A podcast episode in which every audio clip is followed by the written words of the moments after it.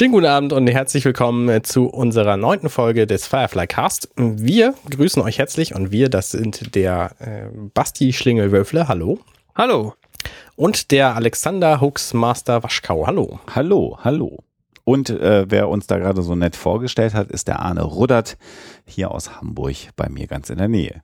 Anne Codenager rudert, dass wir hier auch der, der Vollständigkeit gerecht werden. Ich versuche ja immer meinen, äh, meinen selbst ausgedachten Quatschnamen irgendwie zu promoten, aber es bringt ja nicht viel. Soll ich das ja. mehr machen? Das musst du mir ja, sagen ja, vorher. Ich kriege ja keine Regieanweisungen.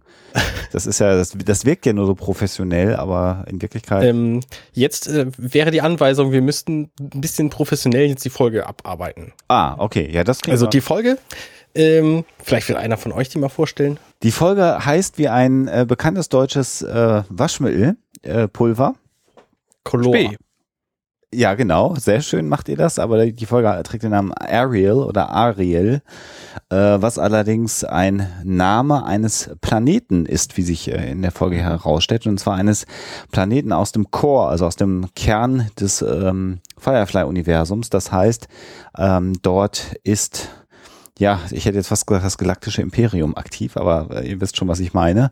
Und die Allianz. Die Allianz. Und äh, natürlich ähm, äh, wollen unsere Helden da eigentlich, äh, ja, eigentlich nicht so hin. Und da geht es in, in der Episode dann darum, dass wir etwas mehr darüber erfahren, was mit River los ist. Und wir lernen nochmal ja, Jane etwas besser kennen und ansonsten ist es eine relativ spannende Geschichte, die mich in Teilen so ein bisschen an so Oceans 11 Filme erinnert, weil es um einen Einbruch in ein Krankenhaus geht. Ach so, eigentlich muss ich mir gar keine Mühe machen, Spannung zu erzeugen in, in diesem Podcast. Aber so wäre ein guter Teaser gewesen. Ne? Reicht das oder wollt ihr etwas ergänzen? Nee, nee, war gut. Okay, was machen wir nächste Folge? Ja, ähm, genau, wie du schon richtig sagst, ist es im Grunde ist es so ein, so ein Heist-Movie, mhm. aber mit einem Twist. Es fängt an, wie immer mit einem, also wie immer, weiß ich gar nicht, aber wie, wie so oft mit einem Bild der Serenity im Weltall. Mhm. Ja. Und danach äh, sieht man den, den, den Essensraum der Crew und da sind auch River und Simon und Jane und Wash und Zoe und äh, die essen da gerade irgendwas, was offensichtlich furchtbar schmeckt. Es schmeckt wie Schritt. Ne? es riecht, es riecht zumindest. Es riecht sie, aber beziehungsweise, ich glaube, Jane sagt äh, sogar. Smells like crotch, ja, sagt er. Sagt, ja. Er sagt ja nicht sogar taste, er sagt smells. Okay, es riecht, es riecht wie im Schritt. Genau, ja. Also wahrscheinlich nicht so richtig gut. Und dann sehen wir wieder sehr entspannt das Pärchen, Wash und Zoe. Und Wash scheint total begeistert zu sein, weil sie offensichtlich nach Ariel fliegen und will seine Frau davon überzeugen, dass es da total gut ist.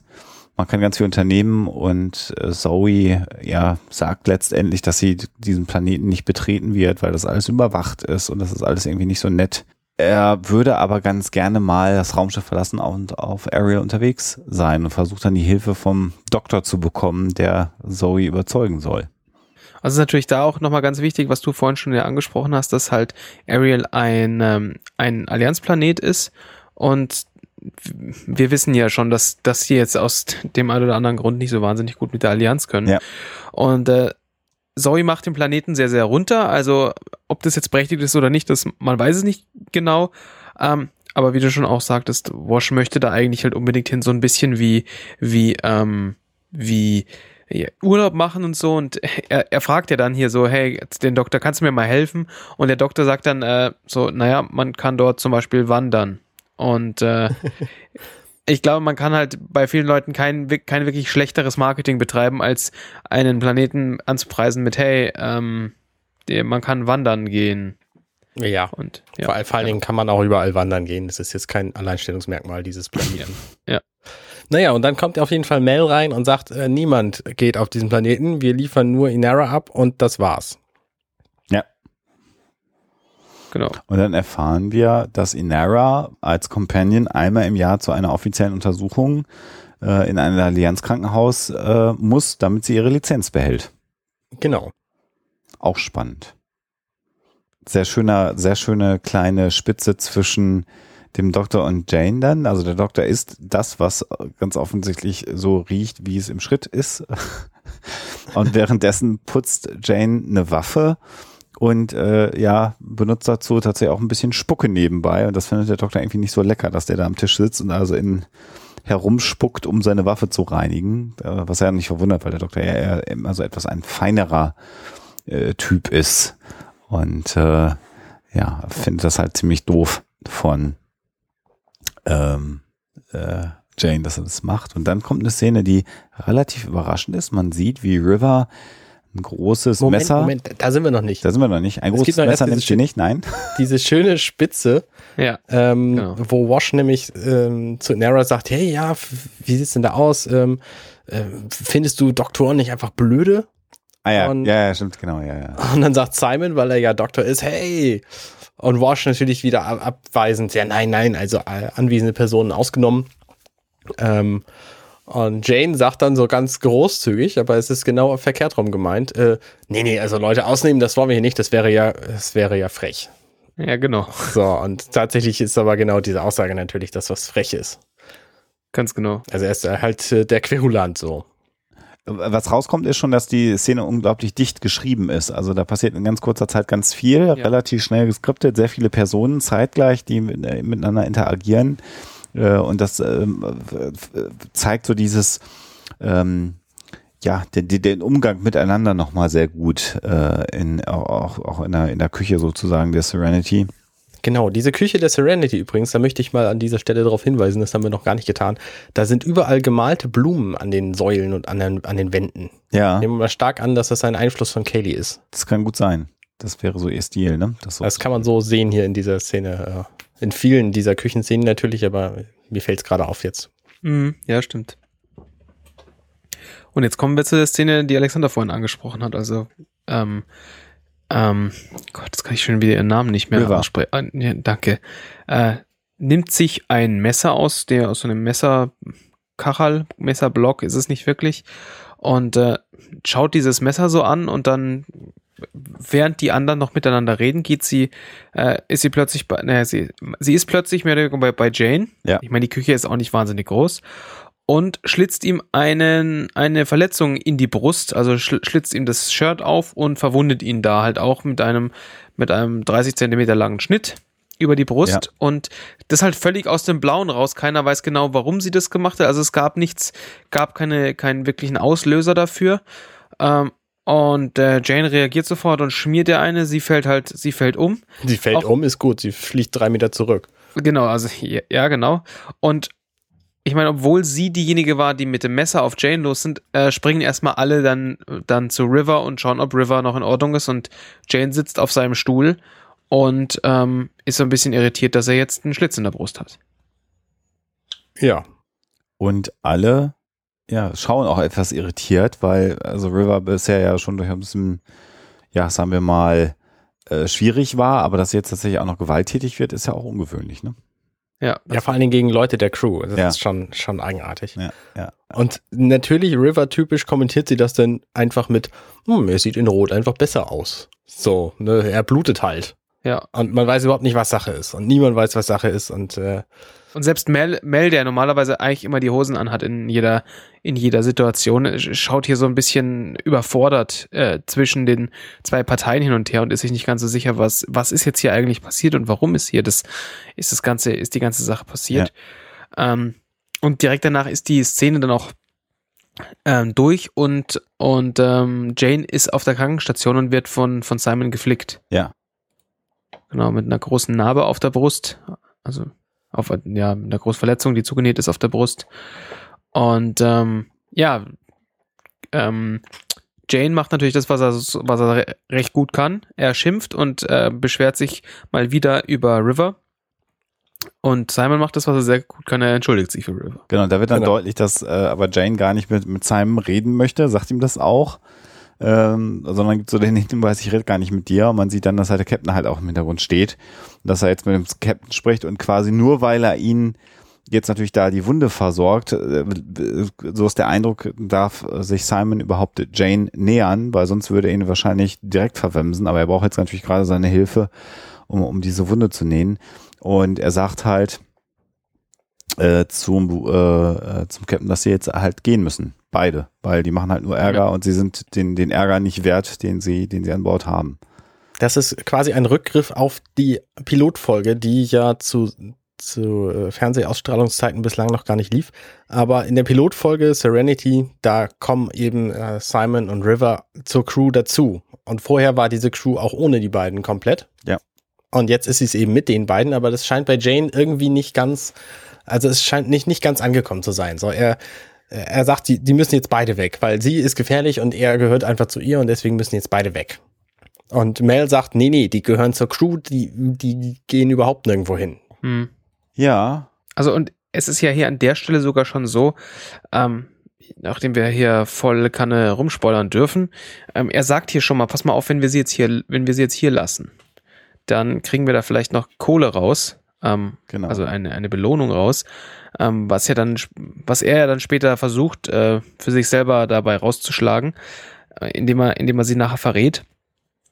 Und ähm, ja, darüber, darüber bügelt an der Stelle Mel aber einfach weg, so nee, du spinnst ja wohl. Und Jane bet, ähm, betont nochmal, äh, River ist nicht ganz dicht, die gehört in eine Klapse und was weiß ich was. Und ja, Ja, er also- benennt es sogar noch spezifischer. Am besten, also ne, am besten lässt du jetzt nachts deine Tür abgeschlossen, weil du nicht weißt, ob River dich vielleicht auch nachts einfach mal Ja, anfällt ja. oder eben die anderen. Und er nennt übrigens nur Frauennamen hier. Ja. Und er sieht also quasi eine Gefahr in River. So, ich glaube, Ja. das ist für seine Motivation, auch für den Rest der Folge, ist das eminent wichtig. Ja, ja, also er, er, er sieht sich und die Crew ein Stück weit bedroht durch die Anwesenheit von River. Und ich meine, jetzt danach kommt dann ja auch der Dialog zwischen Mel und Simon, dem Doktor, wo ja Mel letztendlich jetzt, nachdem er sich erstmal für River und Simon eingesetzt hat, weil er der Captain ist und sagt, gehören halt zur Crew und äh, das ist, das ist jetzt so, dass sie hier sind, äh, ist jetzt ja schon so, dass er gleichzeitig ähm, Simon sagt, äh, als ich euch beide aufgenommen habe, war, war das Geschäft, dass du dich um deine Schwester kümmerst und dass du aufpasst, dass sie nicht, ausflippt. Hm. Ähm, und äh, er, er sagt dann auch, naja, ich habe den Eindruck, es wird schlimmer mit ihr, oder? Also er ist dann natürlich, erst ist er streng und dann sagt er, es, es wird schlimmer mit ihr. Und der Doktor, Er sagt Ja. halt auch zu Simon, du musst sie ab jetzt immer eingesperrt Genau. lassen. Und wenn sie irgendwo hin will, dann gehst du mit und fragst mich vorher. Ja, so. ja. Also er sieht auch, dass das so nicht, nicht bleiben kann. Ja. Und dann kommt halt die Frage, es, es, geht, es geht ihr schlechter und ähm, Simon stimmt dem zu, dass dem so ist. Auch wenn es etwas unglücklich ist, ganz genau. Genau. Jane ist schon längst, hat schon längst den, den Raum verlassen, weil er Genau, äh. Jane ist super angepisst von der ganzen Geschichte. Ähm, und auch, also Mel hat ihm ja mal wieder ganz klar gemacht, wer hier der Chef ist. Und hat, also auch mit ganz deutlichen Wort, Worten, also auch ich bin der Captain, das ist mein Schiff, ich entscheide, wer zu meiner Crew gehört. Ähm, äh, Jane ist geflickt, kann das, kann also, kann also den, den, die Krankenstation auch geruhigen Gewissens verlassen, was er dann darauf macht. Und ja, nach dem, nach dem, äh, nach dem Zustimmen von Simon, dass, dass, dass Rivers Zustand immer schlechter wird, ist die Szene dann von, äh, ist die Szene dann auch zu Ende und wir sehen, wir sehen ein, ähm, für, für Firefly-Verhältnisse sehr polierte, eine sehr polierte, ähm, Stadt, die man sieht, die man sieht. Also hier, hier sind, hier fliegt irgendwie alles rum, hier sind Autos, die rumfliegen. Ähm, irgendwie keine, keine Wüstenstadt und, oder irgendwas, sondern wir haben hier Wasser und, und Wolkenkratzer und irgendwie eine Schwebebahn und was weiß ich irgendwas. Und dort landet die Serenity ähm, wohl irgendwo am Wasser. Wobei mir der Special Effekt da nicht so ganz gut gefällt. Da, da sieht man, dass die Serie dann halt doch auch ein bisschen älter ist. Ja. Ich finde, das sieht schon so ein bisschen CGI-mäßig alles dann tatsächlich auch aus, was es ja auch ist. Ja. Aber äh, ich finde, man sieht es da schon so ein bisschen. Ne? Also sonst sind die Special Effects ein bisschen überzeugender bei, bei Firefly. Aber gut, äh, dafür sieht man mal einen anderen Teil äh, der, des Universums dann in, in der Sequenz.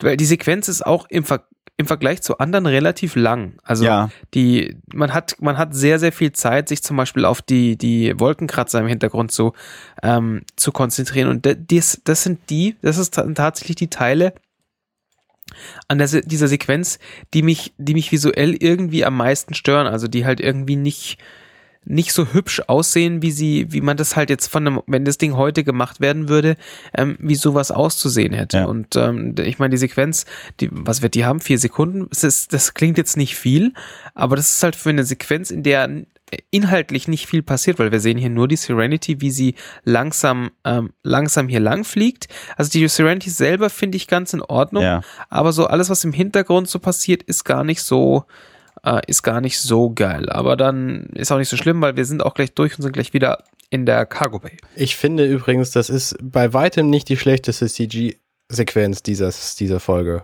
Da kommen nachher die mit dem, mit dem Medizin-Shuttle und die sind deutlich schlechter. Ja, Ja, das das, stimmt, das stimmt. Da wissen wir Weil dann auch, da warum, glaubst du überhaupt nicht, dass das irgendwas echtes ist. da, da weiß dann auch, warum die Serie im Wesentlichen nicht auf irgendwelchen Allianzplaneten gespielt hat. Ja, genau. Zumindest nicht in der ersten Staffel. Ähm, ja, äh, aber schön der Kontrast trotzdem. Der gedachte Kontrast ist natürlich wunderbar. Also eine sehr polierte, äh, aufgeräumte äh, Sci-Fi-Großstadt. Und du hast gerade schon gesagt, wir sind zurück im, im, in der Cargo Bay, also im, Lando, im, im Laderaum der Serenity. Und was machen die Herren der Schöpfung, während Inara mit ähm, Kaylee äh, sich darüber unterhält, was, was jetzt so auf sie zukommt? Ähm, da reden wir erstmal über das, was Inara und Kaylee machen, weil das äh, steht, glaube ich, im Vordergrund. Äh, sehr witzig ist, dass Kaylee sagt, naja, vielleicht findest du da ja einen jungen, gut aussehenden, attraktiven Arzt während der Untersuchung. Und das ist ja schon so ein bisschen so eine Reminiszenz jetzt an das, was bei ihr gerade Ja. so abgeht. Das finde Ja, ich sehr, sehr nett gemacht irgendwie. Hm, Finde Ja. ich auch gut. Und äh, dann fragt sie halt Inara, wie das denn aussieht mit, mit, mit Dating, also mit privaten Verabredungen als Com Companion, was sie dann so salomonisch mit äh, It's complicated. It's complicated. Was ja auch sehr lustig ist, so aus heutiger Sicht, wenn es um Dating geht, so ein Status, Ja, den man, den man seinem Facebook Beziehungsstatus ja, sehen, ja, genau. Facebook-Status, it's complicated. Ja. Also von daher tatsächlich ein bisschen witzig. Ja. So, und die sagt dann, bleib sie zu, dass du nicht in Ärger kommst, sondern verabschiedet sie sich in ihr Shuttle. Und dann kommt das, was ich jetzt eigentlich andeuten wollte, weil sie nämlich mit Hufeisen werfen, Jane und äh, Mal. Und Das ist schon witzig. ist schon, ist schon so wirklich so ein bisschen anachronistisch sozusagen, dass das ihr Zeitvertreib in einer total modernen Stadt ist, dass sie da jetzt einfach Hufeisen werfen. Das Ja, so ein bisschen. So- ein bisschen. Also es ist ja, es ist ja nicht nur Sci-Fi, sondern es ist eben auch Western. Ja, Western kommt in dieser Folge extrem wenig vor.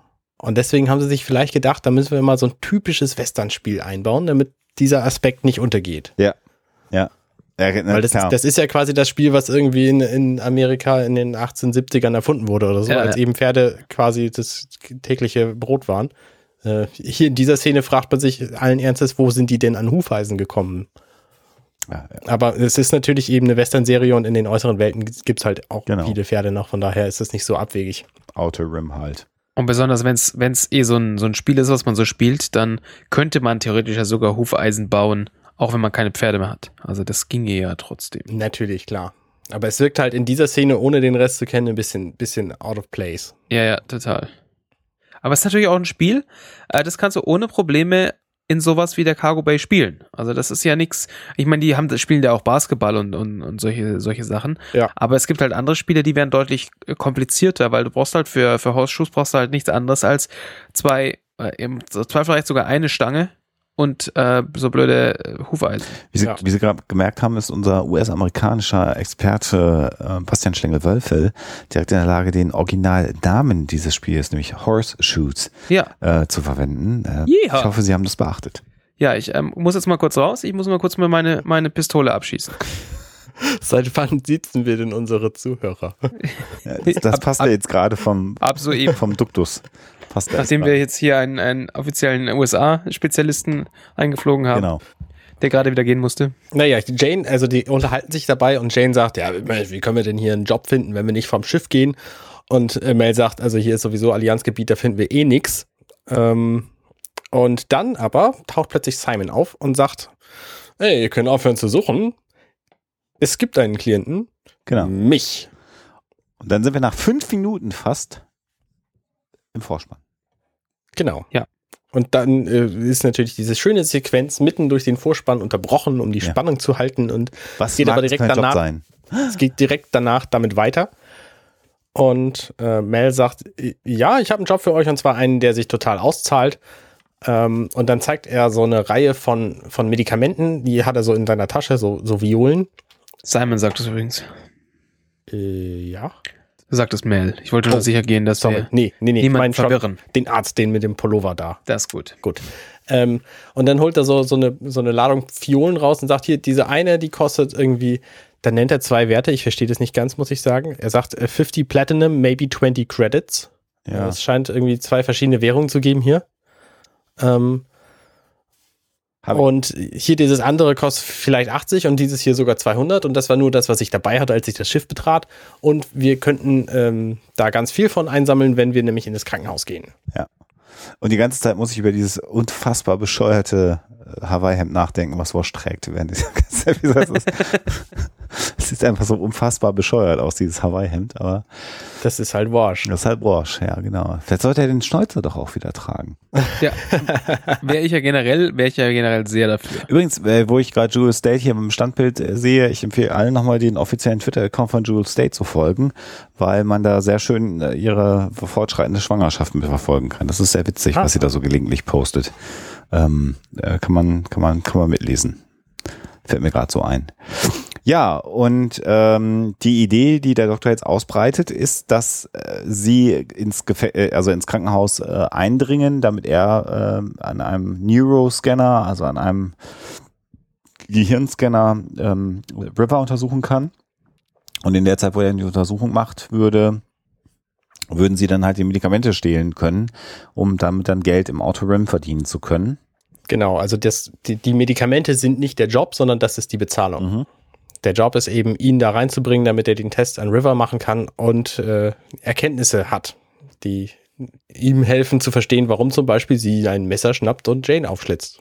Und die, seine, seine Leistung an der Stelle ähm, besteht jetzt, weil man könnte jetzt sagen, gut, er bezahlt sie nicht, was, was leistet er denn überhaupt? Seine Leistung an der Stelle ist, ihnen A zu sagen, welche Medikamente lohnt sich zu klauen. Ja. B, ich sage euch, wie ihr da reinkommt, weil du kommst da halt nicht einfach so rein. Und ähm, ich habe da einen Plan ausgearbeitet und den braucht ihr nur befolgen und mich und River in diesen in diesen Neuroimager reinfahren. Ja. Und dann ist alles, äh, der, der Rest ist dann äh, ganz ganz einfach und easy. Genau. Rauskommen wir locker wieder durch die, durch die Eingangstür. Rauskommen ist kein Problem. Und Genau, so. jetzt, jetzt beklauen wir ein Krankenhaus und da ist natürlich direkt, ähm, direkt die Frage von Zoe, äh, äh, von Von Kaylee. Kaylee, äh, ist es nicht uncool, ähm, wenn wir uns, wenn wir da Medizin klauen Mhm. und ähm, ist vielleicht gar nicht so, ist vielleicht gar nicht so cool, aber wird natürlich direkt eingew äh, eingeworfen. Na, es ist halt, das ist nicht irgendein Krankenhaus, sondern das ist halt ein Allianz-Krankenhaus. Das wird vom, vom, vom, vom Staat betrieben. Die, das dauert ein paar Stunden, dann haben die, haben die ihren, in, haben die ihren, äh, Vorrat. ihren Vorrat wieder. Und äh, Wash, Wash sagt, äh, sagt hier, ähm, hat, hat hier so ein, ein, ein, ein sehr lustiges Robin, ein, eine, eine Robin Hood-Derivat sich ausgedacht. Also da ist es alles sehr lustig. Äh, von den reichen Clown und das den Armen verkaufen, das ist eine super Idee. Ja, das finde ich auch sehr schön. Ähm, genau, und da geht's dann auch nochmal um die, weil da geht's dann auch nochmal um die Geschichte, äh, ja, das ist ja alles schön und gut, was du dir da ausgedacht hast, aber wir müssen da durch die Security durch. Genau. Und das Genau, ist eben das schwierige Zeug, weil die haben alle ihre eigenen Securities. Aber Simon hat da offensichtlich einen Plan. Und das ist übrigens der abgefahrenste Teil dieser ganzen, dieser ganzen Folge. Simon hat diesen Plan total ausgefeilt und brillant. Dann machen sie die ganzen Vorbereitungen total ausgefeilt und brillant und äh, besorgen alles, was sie gleich noch so machen und bereiten das alles vor und, und kümmern sich darum, dass das alles total gut ausge, ausgebaut ist. Aber die Untersuchung von Inara, wegen der sie eigentlich da sind, dauert nur ein bis zwei Tage. Das heißt, sie machen all das, was sie jetzt machen, in, weiß ich nicht, zwei, drei, fünf Stunden oder so. Ge- Und, das ist aus- einfach absurd. genau aus diesem Grund äh, möchte ich an der Stelle, ähm, weil das habe ich mir auch gedacht, möchte ich an der Stelle die Wikipedia, die deutsche Wikipedia ähm, zitieren, ähm, die, da, die da schreibt, dazu benötigt er die Unterstützung der Crew. Er plant deshalb in A-Team-Manier einen größeren Raubüberfall auf ein Allianz-Krankenhaus. Und äh, das ist genau das, was ich mir dabei auch gedacht habe, weil sie sie holen sich tonnenweise Teile vom Schrottplatz und bauen dann Dinge zusammen. Und ich habe die ganze Zeit nur drauf gewartet, dass, dass hier die, die A-Team-Marschmusik im Hintergrund eingespielt wird, weil das halt einfach 100% A-Team ist, was, was da an der Stelle passiert. Also der, der Doktor, in dem Fall unser, unser Colonel, der den, den Plan hat, der nur, dass er am Schluss keine Zigarre raucht, weil dann hätte ich, hätte ich äh, noch applaudiert. Der, der Muskelbär, den Muskelbär haben wir auch mit dabei und ähm, den, naja, den schönen Mail vielleicht als, Ja. als Face. Man weiß es nicht genau, aber äh, äh, es ist, es ist schon ein bisschen absurd, aber auf der anderen Seite, sie sind, sie sind natürlich die Besten der Besten der Besten. Und ähm, sowas kann man in zwei Tagen schon mal machen. Ich finde es allerdings aber schon auch, absurd. ja, aber ich finde es aber auch einfach unfassbar unterhaltsam. Also das ist ja auch dann, ja, also ab, ab dem Moment, also die haben äh, für nichts Geld. Also es gibt Episoden, wo sie, wo sie im Prinzip ähm, äh, nicht wissen, was sie sich als nächstes aufs Brot schmieren sozusagen. Mhm. Äh, äh, und dann ist jetzt so eine Sequenz, dann haben sie plötzlich Farbe, dann können sie plötzlich so ein so ein, so ein, so ein Ding reparieren, äh, äh, also dieses, dieses Ambulanzflugzeug da oder Raumschiff können sie reparieren. Und da überlegen wir noch mal ganz kurz, Entschuldigung, dass ich dich unterbreche, wenn du gerade dieses Flugzeug ansprichst. Die brauchen überhaupt keine verdammten äh, illegalen Dinge machen. Die kaufen sich Schrottteile vom vom vom äh, Dingmarkt Krankenhaus, ja, vom Krankenhaus, von der Krankenhausmülldeponie sogar. und Ja. reparieren innerhalb von einem Tag diese blöden Dinger und verkaufen die Teile einfach zurück. Da kann man locker ein Business draus machen, Ja, Das Leute. ist total geil, ja. Also sie, das ist ja der Plan. Also sie gucken halt, ähm, wer macht denn das? Äh, Ich, ich erzähle mal tatsächlich ein bisschen nach, was hier eigentlich passiert. Äh, Simon sagt, ich brauche Leute dafür, die das machen. Und alle, die vorhin äh, sich äh, darüber unterhalten haben, wie schön sie es auf dem Planeten hätten und wie gerne sie da wären, äh, die heben sofort die Hand und wollen das halt machen. Und dann äh, gehen Kaylee und Wash gehen dann auf diesen Schrottplatz und finden da äh, neben ganz vielen Innereien, die sie offensichtlich brauchen, auch ein perfekt, äh, ein bisschen veraltetes, aber ein, ein perfekt aussehendes Shuttle ähm, Äußeres, was sie dann innerhalb kürzester Zeit mit Farbe versehen und mit Innereien auskleiden, so dass es tatsächlich nicht nur so aussieht wie ein Medizin-Shuttle, sondern auch sich bewegen kann wie ein Medizin-Shuttle, nämlich es fliegt. Ja. Und a- allein, dass die Farbe trocken ist in der Zeit, ist schon super Quatsch. Na, hallo, du hast du hast wohl nicht Taxi geguckt. Geschweige denn, dass Taxi die, WA10 lag, weniger als 10 Minuten trocken. mein Lieber. ich verstehe. Taxi 1 bis 4. Ja. Erstmal angucken und dann können wir hier weiter über Lack reden. Und dann machen sie aber noch ganz andere Deals. Sie schicken zum Beispiel Jane los, damit er irgendeinem äh, Fremden Geld gibt und dieser Fremde gibt ihm dafür dann zwei Taschen und in diesen zwei Taschen finden sie die Badges, äh, die Jane dann um, umbaut, sodass er dann die, also die Mit so einem windigen Klappmesser? Ausweise, genau. Also äh, er äh, puzzelt dann da die Fotos der Crew rein, damit die da reinkommen mit Ausweisen.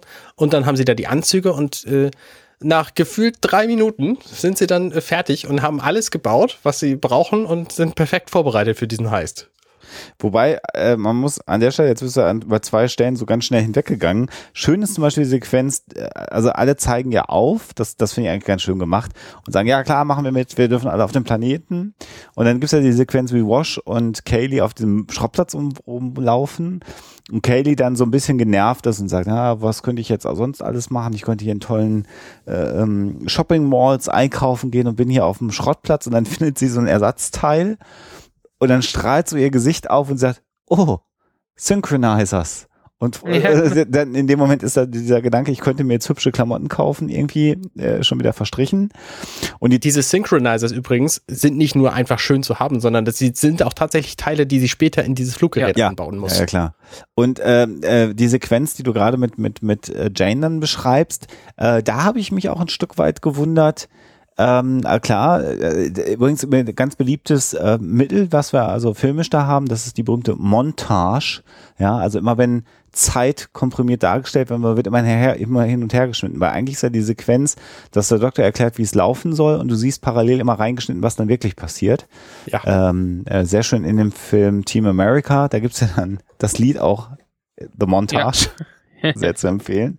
Ähm, aber die, die Szene mit Jane nochmal, mit den Uniformen und den ID-Badges.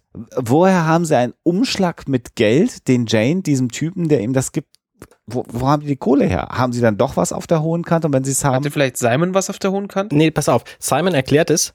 All these items are easy to obtain.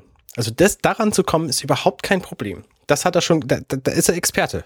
Ja, aber er sagt Wo, ja wo schon, dieses aber er sagt ja, herkommt, weiß ich allerdings auch nicht. ja, aber er sagt ja auch, äh, just, just some credits, also sie müssen ja Geld haben. Also er, er drückt ihm ja auch einen Geldumschlag in der Hand. Ja, ein bisschen Geld werden sie wohl haben. Also man hat ja, weißt du, me- meistens selbst wenn man so, was wenn man pleite ist, irgendwie so ein bisschen Kohle kannst du immer zusammenkratzen. Du weißt ja nicht, wie viel man denen jetzt geben musste. Vielleicht haben sie einfach, einfach so eine, so eine Packung Medizin von Simon verkauft und dann haben sie 200 Credits und dann können sie, weißt du, das ist ja es, es ist ja irgendwas da. Ja, Aber die haben ja offensichtlich auch die Kontakte, um an dieses Zeug sofort ranzukommen. Also sofort ranzukommen. ja, aber das ist irgendwie so alles, ja. Aber äh, also das finde ich, also dass sie das dann alles so machen, Best of the Best haben wir ja gerade schon gehabt, aber so diese Tatsache, dass Mittel dann doch wieder kein Problem sind und an anderen Stellen sind Mittel immer ein Riesenproblem, ist so, naja. Sehr schöne Montage dann ja übrigens auch, wie der Doktor, also das Thema können wir abhaken, oder? Die Beschaffung der Mittel. Ähm, eins haben wir noch nicht erklärt. Der Doktor sagt, wir können nicht vorher im Vorfeld irgendwas illegal, äh, irgendwas offensichtlich Illegales machen, deswegen können wir keinen keinen Transporter einfach klauen, sondern wir müssen den halt selber basteln. Ja. So, das ist so die, die Begründung dafür, dass sie das jetzt machen können. Bloß keine Aufmerksamkeit im Vorfeld erregen, ne? Mhm. Genau. Genau. So, und dann gibt's die nächste schöne Montage. Das ist auch sehr, sehr schön, wie der Doktor versucht, Zoe, Mel und Jane die Sprache von äh, ja, ähm, Rettungsassistenten beizubringen. Das ist wahrscheinlich doch das Wort. Also Rettungsassistenten in der Zukunft. Und es geht irgendwie um Leute, die scheinbar tot sind und äh, dass sie die nicht wiederbelebt haben und äh, also sie sollen jetzt bestimmte bestimmte Sätze lernen, die ein Rettungsassistent können sollte. Also wir sehen an der Stelle halt nochmal, dass, äh, dass Jane wirklich nicht der, der hellste von den dreien ist. Also sie versuchen ja da diese, diese Fachbegriffe auswendig zu lernen. Und Zoe und Mel stellen sich jetzt schon nicht besonders gut an, aber äh, Jane setzt dem Ganzen nochmal die Krone auf, was relativ witzig ist, weil wenn wir dann zu einer späteren Szene kommen, wo Mel dann der einzige, äh, Quatsch, wo Jane dann der einzige ist, der krampfhaft versucht, jetzt habe hab ich es mir endlich gemerkt, jetzt äh, kann ich es doch wirklich bitte auch rauspressen, ähm, versucht diese, diese ganzen Sachen zu sagen, ähm, und äh, es, es, es ist an der Stelle wirklich witzig, wie, wie schlecht, wie schlecht er das, äh, wie, wie er das äh, sich alles merken kann. Also es, es fängt dann tatsächlich, es endet dann mit solchen, solchen Dingen, zum Beispiel wie Simon, der fragt, was ist, uh, what about the cortical electrodes? Und äh, Jane schaut ihn da so ein bisschen an und sagt, uh, uh, we forgot him. Ja. Und Simon halt auch schaut ihn nur so genervt an, so nach dem Motto, wie schwierig kann es eigentlich sein? Ja. Okay, wir versuchen das nochmal. Besonders schön finde ich seinen Satz, also Janes Satz, Hell, I don't know. If I wanted schooling, I'd have gone to school. Ja. Also, Ja. äh, weiß ich doch nicht. Wenn ich äh, Schule äh, hätte haben wollen, dann wäre ich in die Schule gegangen. Er ist Ja, halt ganz tatsächlich, Man er, merkt ihm halt sehr deutlich an, dass er das nicht getan hat. Ja, er ist die Muskel, ne? Er ist nicht das Gehirn dieser, dieser ganzen Gruppe. Ja, richtig, das, das genau. kann man einfach mal so festhalten, Ja. dass er, bei, bei der Gegenstückszene nachher, wo er dann seinen Spruch bringt, äh, ich finde, das ist auch nochmal eine, eine schöne, schöne Verdeutlichung, dass er eben auch kein guter Schauspieler ist, ja, sondern Ja. du kannst ihm quasi seinen, seinen Gefühlsstatus sofort an den, an den Augen ablesen. ja, wobei natürlich der, ähm, der, der Payoff dieser Szene, der ist schon einfach sehr, sehr toll, finde ich, weil, na gut, das können wir ja nachher nochmal machen. Also sie üben jetzt halt erstmal ihre Sprüche aufzusagen. Genau. Simon offenbart ihnen dann, dass sie tot sein müssen, um da reinzukommen. Also Simon und River. Ja. Ähm, natürlich nicht wirklich, sondern äh, quasi nur in einem komatösen Zustand. Und ähm, daraufhin gibt Simon dann, ja, dann ist der Plan im Grunde durchgeplant und dann, mh, nee, stimmt noch nicht ganz. Äh, dann, ja, was? Ist nicht vorher noch, bevor er ihnen das erzählt, ähm, sehen wir da nicht erstmal das Schiff? Ja, stimmt, richtig. Genau, weil sie kommen, sie kommen zum, sie kommen dann äh, in den Raum rein, wo man immer zwischendrin immer wieder Zwischenschnitte gesehen haben, wie wie ähm, Wash und und ähm, Kaylee an an Hoffnungs schon in der Zeit des Drehs dieser Serien hoffnungsveralteten Platinen ähm, Dinge ähm, löten und äh, und lackieren und schrauben und und blowtorchen und what, whatever Genau. und ähm, Das ist ja, so, so, eine, so eine schöne Szene, wir machen einfach irgendwas. Komm, Katie, jetzt machst du mal deinen Flammenwerfer an und dann hältst du den irgendwo gegen. Wir müssen irgendwas filmen, so. Ganz genau. Sieht Und, nicht äh, aus, als hätte das irgendeinen Sinn, was sie da macht in dem Moment. Nicht so wirklich, aber es ist auch, es es spielt auch nicht, ist auch nicht so schlimm, weil äh, am Schluss haben sie es dann äh, über, über viel Magie ähm, geschafft, ein dafür ziemlich beeindruckendes Stück äh, ähm, Plastik mit vorne Mülltonnen dran geschraubt äh, zusammenzubauen. Ja. So sieht nämlich dieses Raumschiff so ein bisschen Ja, aus. wobei habt ihr nicht, habt ihr nicht auch sofort, also ich habe es ja jetzt inzwischen nachgelesen, aber habt ihr nicht auch sofort gesehen, was es ist eigentlich? Das ist ein Hubschrauber-Cockpit. Ja, Ja, Ja, klar. so, ja. Also Ich, mich wunderte auch, also ich habe halt dieses Ding gesehen und habe gedacht, ja klar, da fehlen irgendwie die Rotoren noch dran und dann fliegt es ja, und ein wieder. Fahrwerk irgendwie unten drunter und dann. Und hat aber alles nicht. Also es hat weder ein Fahrwerk, noch hat es irgendwie Rotoren, noch hat es irgendwie, ja, das ist halt einfach ein Shuttle, was zufällig so aussieht wie so ein Flugzeug, wie so ein Hubschrauber. Witzigerweise ist ja, wenn man es denn nachliest im, in, in äh, Firefly Celebration, das Ding tatsächlich ein Mock-up, also ein, ein Ding, was gebaut worden ist äh, für Fernsehproduktionen, um darin Hubschrauber-Szenen nachzuspielen.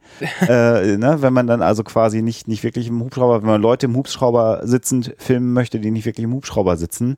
Also genau das ist das nämlich. Das ist ein Rumpf für Filme, für, für Hubschrauber und da haben sie einfach jetzt ein paar Drachen, Sachen dran geflanscht und das mal einfach weiß lackiert. Und dann war es halt jetzt ein, ein Medical äh, Ambulance Shuttle irgendwie.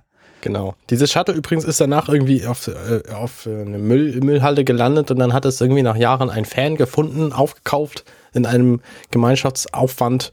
Und das ist jetzt ein, ein Ausstellungsstück Genau. mit äh, Requisiten dieser Serie.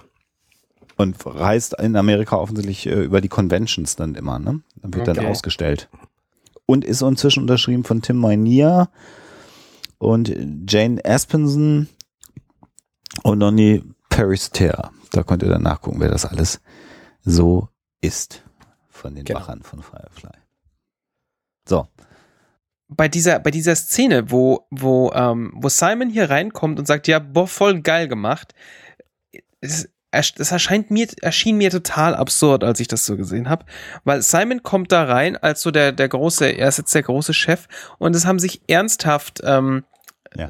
Zoe und, äh, und Mel und Jane diesen Quatsch angezogen, sich in dieses Ding reingesetzt und gewartet, bis Simon Ja. da vorbeikommt, um zu sagen, boah, ist voll geil, um dann die Tür aufzumachen und sagen, tata, guck mal, wie wir aussehen, voll gut. Gerade, dass sie nicht noch ihren Satz äh, runter, hier Pupils dilated und boah, whatever, Ja. ähm, runtergeleiert haben.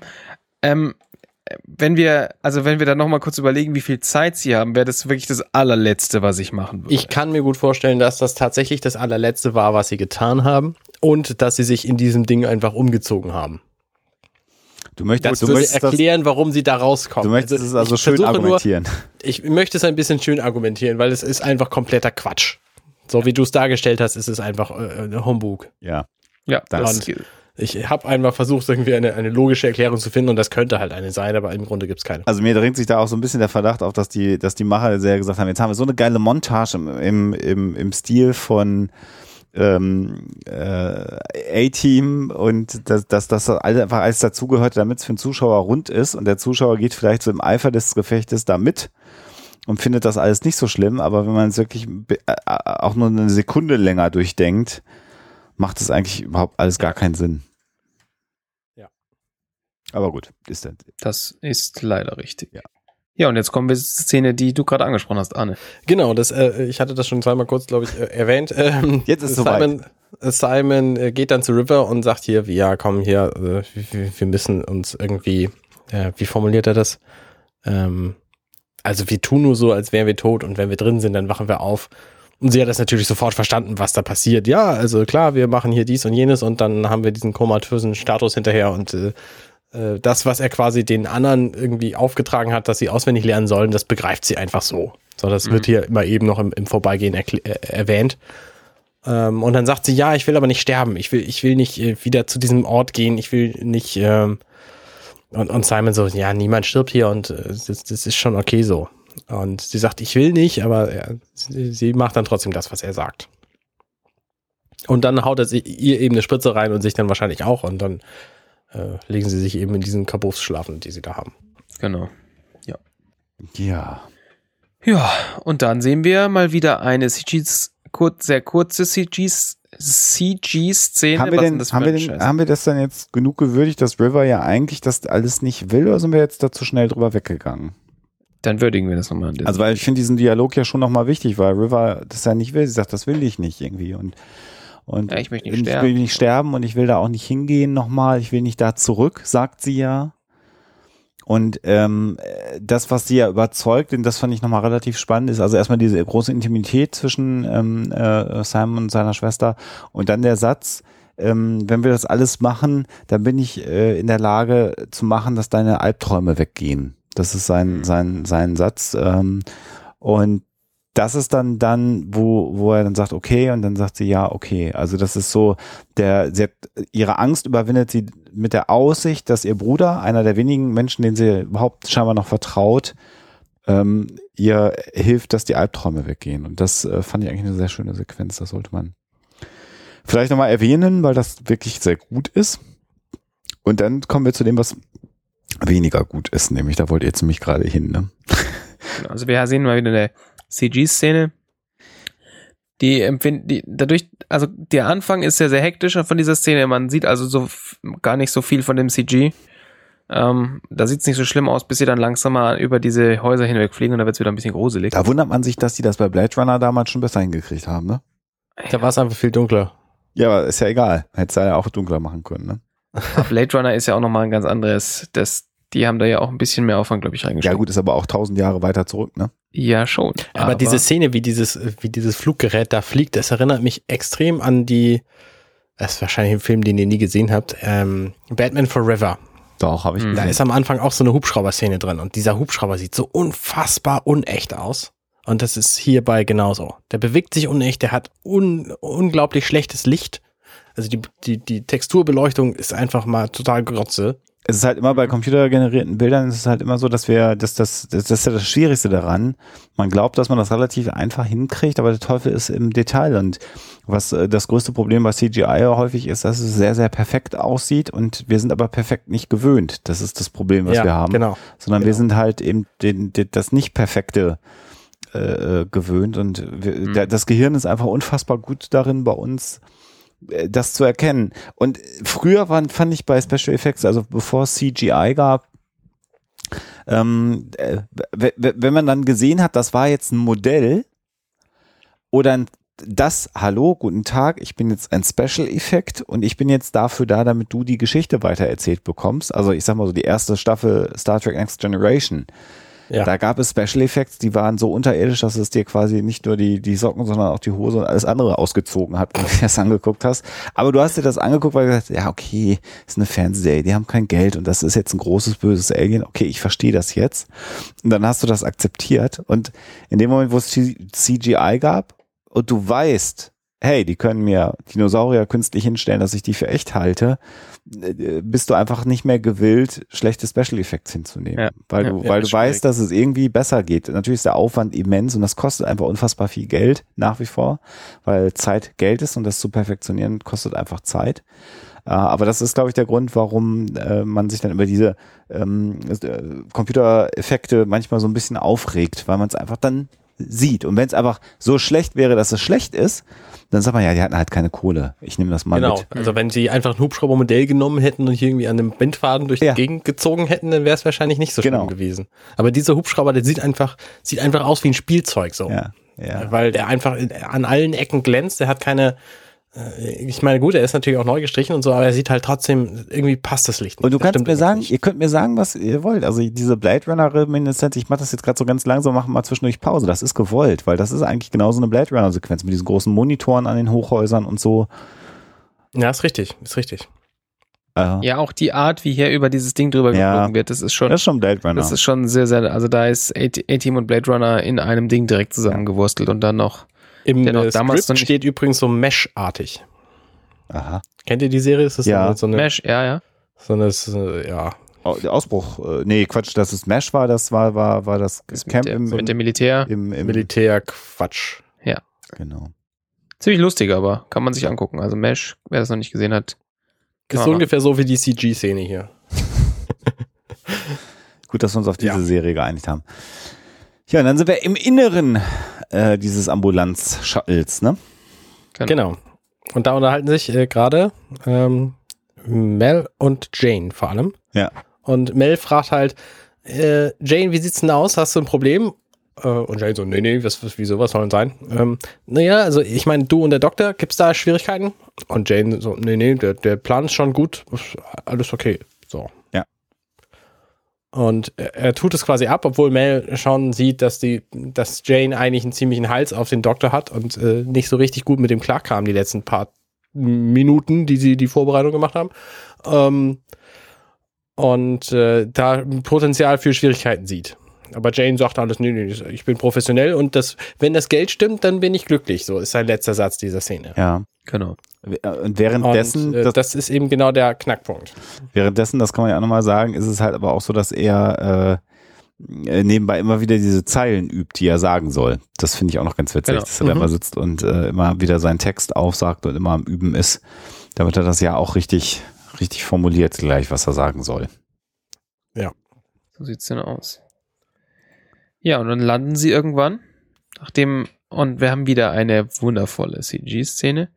Ähm, ja, äh, naja, es ist, es landet halt dieser, dieser nicht so ganz ideal umgesetzte Helikopterverschnitt in, äh, in dieser, in diesem Emergency Bay und sie steigen danach aus und äh, entladen diese, diese ähm, Body Pots da, wo die, wo die, ja, wo eigentlich die Körper drin sein müssten. Genau, im Grunde sind es das, was man als Bodybag bezeichnet, heutzutage so Leichensäcke eben. Nur eben in modern. Das heißt, sie sehen so ein bisschen aus wie so ein, wie so ein äh, Autofahrersarg. Ähm, wie, wie heißen denn die? Diese, diese Torpedos, die sich manche Autos aufs Dach schnallen, um mehr Gepäck unterzubringen. So Skikisten da. Genau. Zum Beispiel, ja. Also so sehen die halt aus, die Dinger. Ähm, offensichtlich ist da genug Platz drin, dass da komplette Personen drin sind und die werden im Krankenhaus auch sofort als Tote erkannt. Das heißt, das scheint die, die Standard, Verpackung. Standardverpackung für Tote zu Wie sein. Särge. Genau. Ja, ja. Ja. Habe ich mir jetzt gar nicht so äh, Gedanken darüber gemacht, dass das aussieht wie ein Skidach, äh, also wie so ein Dachkofferraum, äh, ähm, Kofferraum, aber ihr habt natürlich völlig recht. Ja. Da habe ich wenig drüber nachgedacht. Und jetzt Das heißt, also für uns, wenn wir mal eine Person mehr im Auto mitnehmen wollen, einfach oben reinlegen. dann einfach Genau. oben da rein. Ist auch überhaupt kein Problem, wenn man mal bremst oder so. Wird total sicher bestimmt. Ja. Ja. Fühlt sich halt ein Stück kürzer notfalls. Liebe Zuhörerinnen und Zuhörer, an dieser Stelle möchten wir Sie darauf hinweisen, auf gar keinen Fall Menschen da oben reinzupacken. Und wenn Sie es tun, erwähnen Sie bitte nicht, dass Sie die Idee von uns haben. Genau, ganz Genau. genau. Das war nur ein Scherz. Ja. Und wenn Sie irgendwas hier ausprobieren wollen, dann klären Sie das bitte individuell mit Ihrem Mediziner. Ja, Und dem Rechtsanwalt. Genau. das sowieso. In der Reihenfolge auch. So. Eine interessante Sequenz übrigens, dieses, äh, die, also die kommen da rein in dieses Ja. Krankenhaus, das ist von außen total bestrahlt. Das heißt, du hast keine Chance, irgendwie nach außen zu gucken, weil da Licht ohne Ende reinscheint. Äh, es ist aber dunkel draußen. Mhm. Ja, Und das machst du immer genau dann, wenn du nicht unbedingt möchtest, dass man sieht, was draußen vor der, vor dem, genau, vor der ja, Kulisse sie, ist. sie haben halt auch, äh, haben halt auch extra Scheinwerfer draußen stehen. Und äh, in dem Moment, wo, wo Mel eben an den Tresen geht und sagt, was Sache ist, äh, da sieht man auch draußen die Scheinwerfer, bilde ich mir ein. Ja, ja. äh, also die Scheinwerferbatterien, die dann da reinstrahlen. Und wie natürlich, wie das immer so ist, äh, läuft es ganz anders, als sie es geplant haben. Sie sind nicht gezwungen, ihre gelernten Sätze zu sagen, sondern, ähm, äh, sondern äh, Mel kommt da halt rein, ist halt eine Dame hinter der, hinter der Rezeption und sie fragt, ja, was, was hast du da? Und er sagt, a couple DOAs by the time we got. Und in dem Moment hackt sie ihn schon ab und sagt, ja, ist gut, nimm sie mit zur Leichenhalle. So. Wissen denn alle, was DOAs sind? Dead on Arrivals. Genau. Unser Amerika-Experte hat es gerade richtig erklärt. Dead on Arrivals. Als wir, Ja. als wir Hat angekommen, mehrere produziert. ja, als wir angekommen sind, waren die schon tot. Ganz genau. Das Richtig. heißt das dann. Und äh, ja, in dem Moment, ja, jetzt kommt nämlich der große, der große Spaß. Sie wollen eigentlich aufsagen, äh, was sie ne, so mühsam gelernt haben. Sie sagt, ja, direkt in der Leichenhalle und alles klar. Witziger Effekt übrigens. In diesem Moment drückt sie, der drückt die Empfangsdame da auf ihrem Gerät ein paar Knöpfchen und die beiden Särge werden von ihrem Silberstatus äh, zu einem schwarzen Sarg. Sie sind plötzlich nicht mehr erleuchtet. Ähm, Mel und Zoe wollen losgehen. Ähm, und Jane, der ja ganz übel die ganzen Scheiß da vorhin auswendig gelernt hat, fängt dann einfach an, we applied the cortical electrodes äh, und redet so weiter. Und alle schauen ihn nur so an, so was zum Teufel ist echt. Und er sagt es falsch. Das ist das, das ist das Was? allergeilste. Er sagt es falsch. Ja, ja, klar. And we were unable to receive a reaction oder to, to, to get a reaction und es muss halt Response heißen. Ja, Stimmt, richtig. Er, er sagt es halt, er hat es die ganze Zeit geübt. Er soll es nicht mehr sagen. Es ist Ja, unnötig, ja, dass er es sagt. Und er sagt es und er sagt es falsch. Also habe ich mich echt weggeschmissen an der Stelle. das, ist ganz, Weil, äh, das fällt mir gar nicht auf. ja, ja, nee, es war falsch. ja, es ist äh, richtig. Das ist sehr lustig Ja. dann. Die, die wundert sich ein bisschen und schickt sie dann trotzdem weiter und dann gehen sie halt auch. Ja, vor allen Dingen Mel, halt auch ne? Mel ist total stinkig, dass er, dass, er Ja. dieses, dass sie diese Chance, dass es jetzt einfach mal geht, quasi dadurch quasi fast verwirkt haben. Genau. Genau. Ja, und dann sind sie halt in der Leichenhalle, da werden die beiden dann aus ihren Särgen entlassen und Mel gibt den äh, irgendwas, was aussieht wie Gummibärensaft in den Arm, spritzt er denen das. Es ist so so Aufwachzeug, nehme ich mal an. Boah, und also das ist bei diese Szene, da ist es tatsächlich ein bisschen schlimm, weil da siehst du halt, wie schlecht diese Pseudospritze ist. Ja, ja, ist, ist- wir wissen natürlich, der sticht ihn nicht wirklich in den Arm, aber das ist halt nicht mal eine Spritze, die sich, die sich in sich zusammenfährt. Du siehst einfach, dass das auf die Haut ansetzt, so ein bisschen die Haut an, anpiekst und dann einfach, ja. Ganz genau. Und das ist sehr spannend, weil da siehst du noch mal ein bisschen diese, diese Eimer von innen und das sind halt einfach solche blöden Dachsärge. Ja, ja. Ja. Das ist Die halt gehen nichts auch anderes. exakt so auf wie diese Ganz Dachsärge. genau, da ist eine Öldruckfeder drin. Äh, also ähm, es ist schön, dass sie da so ein bisschen so ein bisschen Soundeffekte eingespielt haben, dass sie so pfft und irgendwas machen, was sie halt nicht tun. Ähm, aber das sind halt einfach, da sind liegen normalerweise Ski, Ski drin, mit denen da fährt wahrscheinlich äh, fährt wahrscheinlich einer von denen immer damit zum Skifahren und naja, jetzt hat Ja. ihnen Mel auf jeden Fall diese Spritze gegeben. Diese Kullimine, die der den da so halb in den Arm drückt, das sieht so bescheuert aus. ja, Also, ja, ganz genau. äh, Der Arm gibt halt überhaupt nicht nach. ne? Normalerweise, Ja. wenn du eine Spritze in einen Arm tust, dann gibt der Arm irgendwann nach und dann ebnet sich die Haut wieder. Aber diese Genau. hier ist einfach die ganze Zeit wie so ein. äh, Der Krater ist halt die ganze Zeit da. So. Also, An der Stelle empfehle ich, empfehle ich ähm, Star Trek, die wir einfach so, so Dinger, die man so an den Hals ansetzt, die dann pft machen, Ja. die so äh, subkutane Ein Einblasautomaten. Ähm, Ja, ich wusste den Fachbegriff nicht, aber vielen ja, Dank. das ist genau der Fachbegriff, das kann ich dir jetzt schon mal mitteilen. ähm, das Guten wirkt Tag, deutlich haben weniger subkutane schwachsinnig. Einblasautomaten. Ja, so ist das so. Das, das haben die in Krankenhäusern. Und äh, wäre die deutlich bessere Wahl an der Stelle gewesen, ähm, hätte auch nicht viel mehr Budget gefressen. Gut, diese, diese kleine, diese kleine Crackpfeife, die sie da benutzt haben, die hatten sie wahrscheinlich nur schon. Und ähm, von daher, ähm, ja, äh, gut, ich meine, das ist ein Detail, da kann man jetzt drüber hinwegsehen. Aber man könnte, denkt sich halt immer, es könnte, es könnte, das hätte man vielleicht noch einen Tacken besser machen können. So, das war jetzt der lustige Teil vor dem äh, echt gemeinen, üblen, bösen Teil. Ähm, nämlich Mel und Zoe schnappen sich die beiden Särge und hauen damit ab und sagen zu Jane, du bleibst jetzt bei denen, bis sie aufwachen. Und dann führst du sie dahin, wo sie hinwollen und dann macht ihr, machen wir alles so wie besprochen, klar? Und Jane sagt, ja, ja, ist klar, ich bleib, bleib hier. Und er bleibt da für eine Viertelsekunde und dann steht er auf, geht raus und geht an einen, an einen, an ein Terminal Ein Telefonix. ein Moni Monitor und äh, hält da seine Karte rein und dann äh, meldet sich auf der anderen Seite ein Agent McGuinness und sagt, ähm, hast du die Flüchtlinge? Und Jane sagt, hast du meine Belohnung? Und dann weiß man schon, okay, alles klar, der Jane, äh, der hat was Übles im Schilde, der will die verraten. Ja. Und das ist quasi was, was man überhaupt nicht erwartet hat, aber nichtsdestotrotz, er ist halt nicht, er ist halt nicht Chewbacca, sondern er ist eben, man kann ihm nicht trauen. Und das ist ja auch genau das, was in der, in der allerersten Folge Serenity auch am Ende gesagt wird. Ja. Ähm, wo Mel ihn fragt, ja, was passiert eigentlich, wenn das Geld gut genug ist, um mich zu hintergehen? Äh, und Jane sagt, na, das wird ein sehr interessanter Tag werden. Mhm. Und offensichtlich haben wir exakt diesen sehr interessanten Tag Erreicht. heute erreicht. Und es passiert ja genau das, was, was äh, Jane vorher mal gesagt hatte. Also Jane sagte ja, ähm, warum lassen wir sie nicht hier? Vielleicht kriegen wir auch noch ein bisschen Belohnung dafür. Und genau das passiert halt jetzt. Was ja Richtig. in diesem Telefonat auch deutlich wird, ist ja die Tatsache, äh, dass er das nicht jetzt als äh, spontane Aktion macht, sondern der Typ, mit dem er da telefoniert, weiß ja schon, dass er das macht. Also er hat das ja schon auf, Ja. auf der Serenity organisieren müssen, damit dieser Typ, den er jetzt anruft, ja schon Also ich, ich behaupte, das hat er vorher schon unten auf der Erde gemacht, als er die Klamotten geholt hat. Da steht er nämlich auch neben einem Telefonix-Terminal. Und äh, vermutlich hat er da dann schon mit, mit äh, diesem Typen telefoniert. Te telefoniert. Das ist ein Telefonix-Terminal. Das ist richtig. T T- ja, richtig, richtig, richtig. Ja. Ja. Muss man, äh, wichtig. Ja. Ja. Das ist ein Fachbegriff. und ja, also das zeigt, dass er das also von langer Hand tatsächlich geplant hat. So ein bisschen übrigens zu seiner Motivation.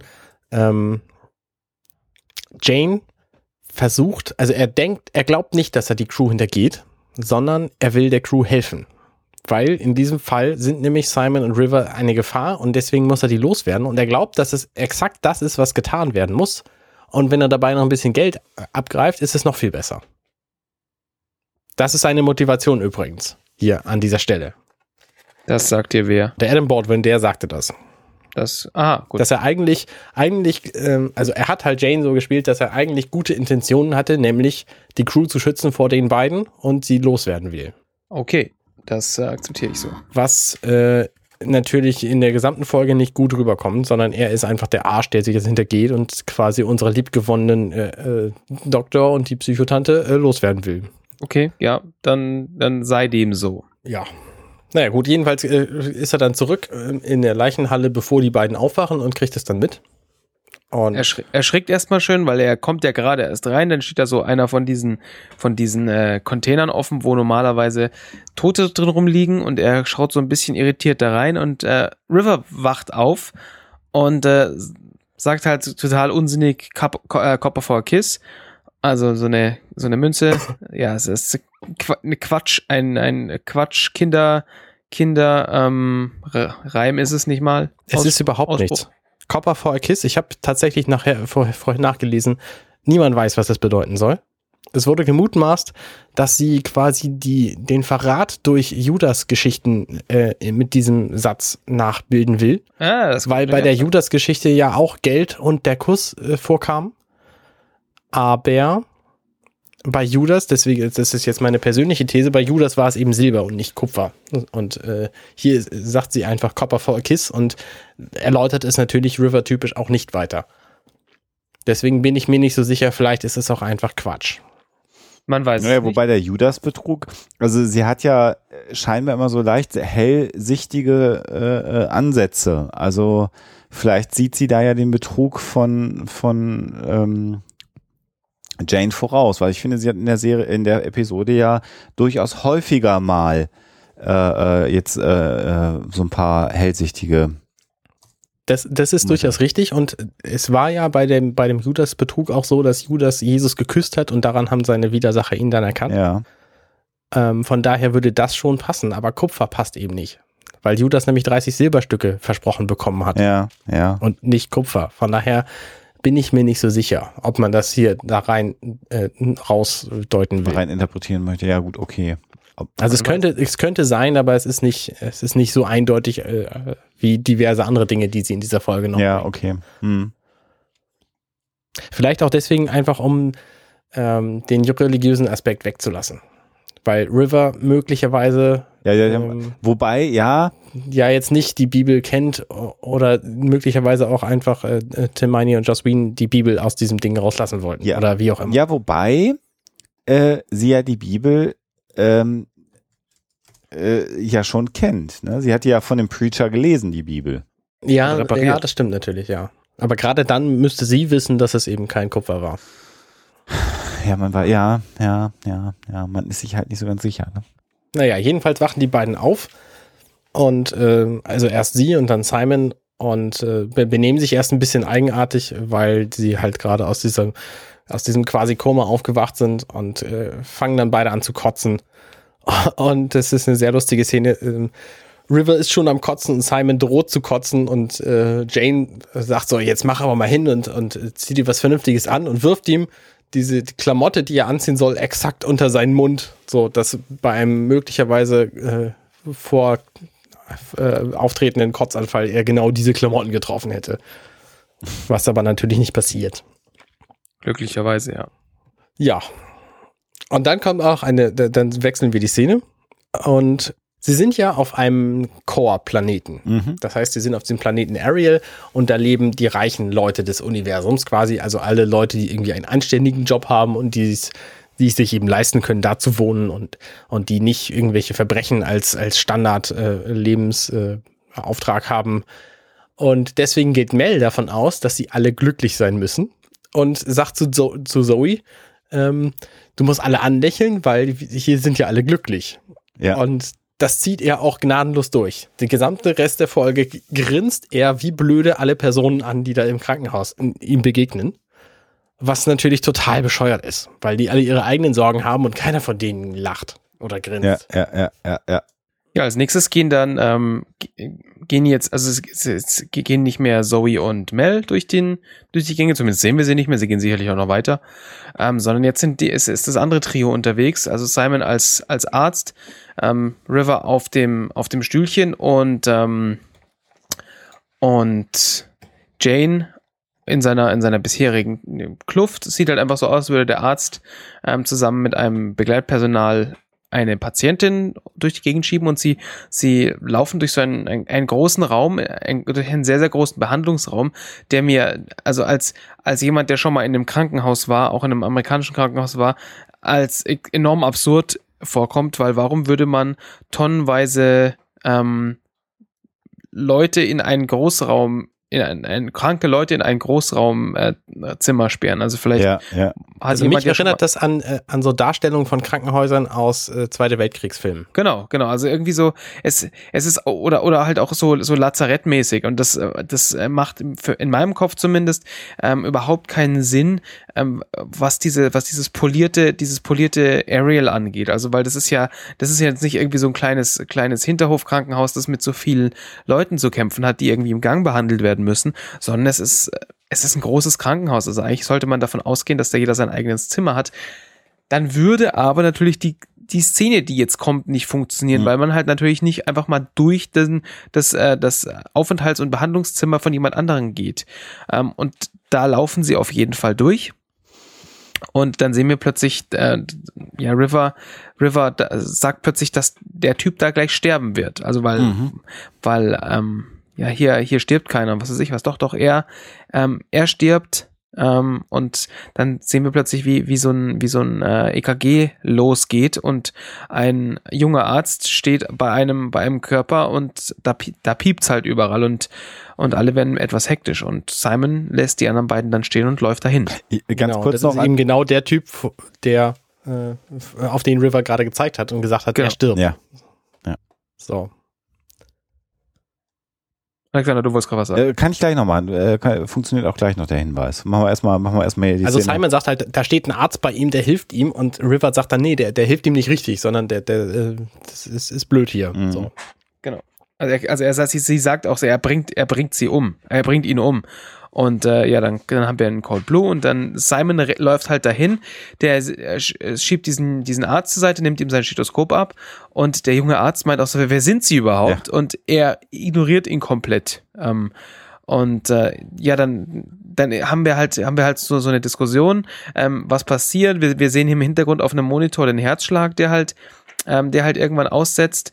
Und ähm, er, er, Simon, Simon sagt dann der Schwester, sie soll jetzt bitte den Defibrillator mitbringen.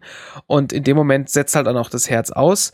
Und ähm, Simon gibt halt Anweisungen, was zu tun ist und und äh, gibt ihm dann äh, wieder, belebt ihn dann wieder mit mit ähm, mit einem Defibrillator, der nur aus zwei Kochlöffeln besteht und ähm, also da fehlt fehlt dieser ganze andere Rest, den man normalerweise hat, sondern er hält ihm das einfach zwei so zwei so Spaten an die Brust und dann macht's flupp und er kriegt er kriegt ähm, er wird, er wird wiederbelebt. Der junge Arzt glaubt, ist, verhält sich die ganze Zeit so, ja, okay, das macht alles überhaupt keinen Sinn, was du da machst, das ist ja völliger Quatsch. Ähm, dann kommt ein Herzschlag zurück und der junge Arzt meint auch nur ja, das ist, er macht überhaupt keinen Sinn. Und äh, der, der, der, der hat ja keinen keinen äh, keinen stetigen Herzschlag, sondern nur so, ein so, ein, so ein bisschen Quatschherzschlag. Und dann so, ja, aber sein Herz schlägt wieder und ähm, gibt ihm halt dann äh, gibt ihm dann halt ähm, das Atrophin, was er vorher ähm, sich von der von der ähm, na, Schwester hat geben lassen und ähm, woraufhin sich der der Herzschlag wieder wieder stabilisiert und ähm, das ist ja ich meine, jetzt hat er den schon mal gerettet, das ist ja schon mal schön und gut, aber das ist natürlich nur die Hälfte der dessen dessen was was in dieser in dieser Szene jetzt noch passiert. Also was, das ist halt eine brillante Darstellung ähm, von vielen Dingen, diese Szene. Zum einen zeigt sie, äh, Simon ist einfach ein richtig, richtig guter Arzt. Der geht dahin und begreift innerhalb von einer Sekunde, was da Sache ist. Äh, er, mhm. er, gibt dann Anweisungen, die richtig sind. Er ist derjenige, der in letzter Sekunde diesen Menschen das Leben rettet. Ja und weiß dann sogar, darauf wolltest du vielleicht jetzt noch hinaus, äh, ja, weiß dann auch diesen anderen Arzt noch zurecht, was der denn da für Quatsch verabreicht hat, weil das funktioniert ja, äh, es funktioniert zwar, aber nicht, nicht zusammen mit diesem anderen Zeug, weil dann wirkt es halt irgendwie gemein. Ähm, und Simon weiß das halt einfach alles. Genau, weil er, also er sagt dann, ja, aber Moment mal, ich habe ihm doch irgendwie Alprazolin gegeben und das ist doch nur ein Schmerzmittel, ja, aber nicht in Kombination mit mit äh, Dilaftin, das äh, man man als als äh, Operationsvorbereitungsmedikament äh, gibt. Und äh, weil damit zusammen, da, damit zusammen ähm, ist es ist es halt eine ist es halt eine tödliche ist es halt eine tödliche Kombination. Eigentlich sollte dein Patient jetzt tot sein, du Affe. Also Ja. du Affe sagt er natürlich nicht, aber ähm, er erklärt ihm halt auch nochmal, warum das ein Scheiß ist. Und da, wir sehen mal wieder, dass Simon eigentlich äh, irgendwo sein sollte und Leben retten. Ja, und äh, Ja. Äh, am Anfang der Sequenz, das ist nicht das, was ich sagen wollte, aber das kommt dann nachher, ähm, äh, sagt der junge Arzt auch jetzt, jetzt müssen wir ihn halt, äh, we have to break him, also äh, äh, pumpen halt, ne? Also Herzrhythmus ähm, oder Herzmassage machen. Und äh, das untersagt Simon ihm ja auch noch, das geht relativ schnell. Sagt, nein, das machen wir jetzt nicht bei einem frisch operierten äh, Menschen, der gerade einen Genau. Bypass gekriegt hat, da kannst du nicht ähm, Herzmassage äh, machen. Also er hat die, die, die, die Akutversorgung im Blick und er weiß natürlich sofort, dass dieses andere Medikament äh, grundsätzlich scheinbar vor OPs gegeben wird. Und das hat er im Hinterkopf, was dieser junge Arzt eben nicht äh, speichert. Das zeigt also, dass er auf allen Ebenen äh, äh, so einen Rundumblick hat. Und das zeigt Ja. halt die Qualität von ihm als Arzt dann nochmal. Dann soll beim Thema die der Besten. interessanterweise auch, das gibt ihm, gibt ihm halt auch die Autorität, diesen anderen Arzt jetzt total zu Sau zu machen. Ja. Also er, er fährt ihn halt an, was, was ihm denn einfällt, hier den quasi umzubringen. So. Das ist doch klar, das weiß doch jeder, dass da dieses andere Medikament vor einer OP gegeben wird. Übrigens, wie mir aus verschiedensten Quellen berichtet wurde, ist dieser Umgangsform zwischen Ärzten bei solchen Situationen gar nicht ungebräuchlich. Da scheint also tatsächlich irgendwer sowas auch schon mal als ärztlicher Berater zu kennen. Wundert mich nicht, muss ich sagen. Da, also nicht nur, dass da solche Fehler passieren, sondern auch die Art und Weise, wie man miteinander redet, ist da nicht immer so sonderlich super nett. Ja, wundert mich auch nicht. Also wenn ich fast jemanden umgebracht hätte, dann würde ich das auch akzeptieren, wenn mir jemand dann so an Karren äh, äh, quasi mir, mich, mich zurechtweist. Aber das ist ja nur der eine Aspekt dieser, ähm, dieser Szene. Der andere Aspekt ist nämlich, dass äh, River und Jane ja dabei sind. Quasi. Sie sehen das halt von, weiß ich nicht, acht Meter Entfernung oder so, aber sie sehen halt alles. Und River ist unfassbar stolz auf ihren Bruder. Und Jane ist halt auch ein bisschen beeindruckt, weil er nicht gedacht hätte, dass das funktioniert. Und diese Szene zeigt eben, dass ähm, was Simon eigentlich machen sollte, statt sich ständig um seine Schwester zu kümmern. Also was eigentlich der Preis ist, den er bezahlt, dass er bei ihr ist. Ja, ja, klar. Also der verzichtet, ja, und auch alle anderen verzichten ja auch ein ganzes Stück weit, ne? Weil, also für die Allgemeinheit ist so ein Arzt natürlich eigentlich Gold wert. Mhm. Richtig. Wo auch immer Ja. er arbeitet. Aber das geht halt nicht, weil er sich um seine Schwester kümmert. Und wahrscheinlich würde er sogar gut verdienen und Ansehen und Renommee haben äh, in der Allianz, wenn er das halt anders machen würde. Ja, Richtig. Schade, schade. Für alle. Schwenk. Apropos Ansehen in der Allianz fällt mir gerade dabei, dabei ein. Äh, ganz am Anfang wird gesagt, ähm, ja, du hättest auch vorhin, also wenn wir nicht auf diesem Planeten können, dann hättest du auch da absteigen können, wo wir den Shepard ab, abgegeben haben. Ja, der ist gar nicht da, ne? ähm, der jetzt wahrscheinlich da irgendwo betend rumsitzt. Und der Shepard Book, der taucht nämlich in dieser Folge absolut gar nicht auf. Mhm.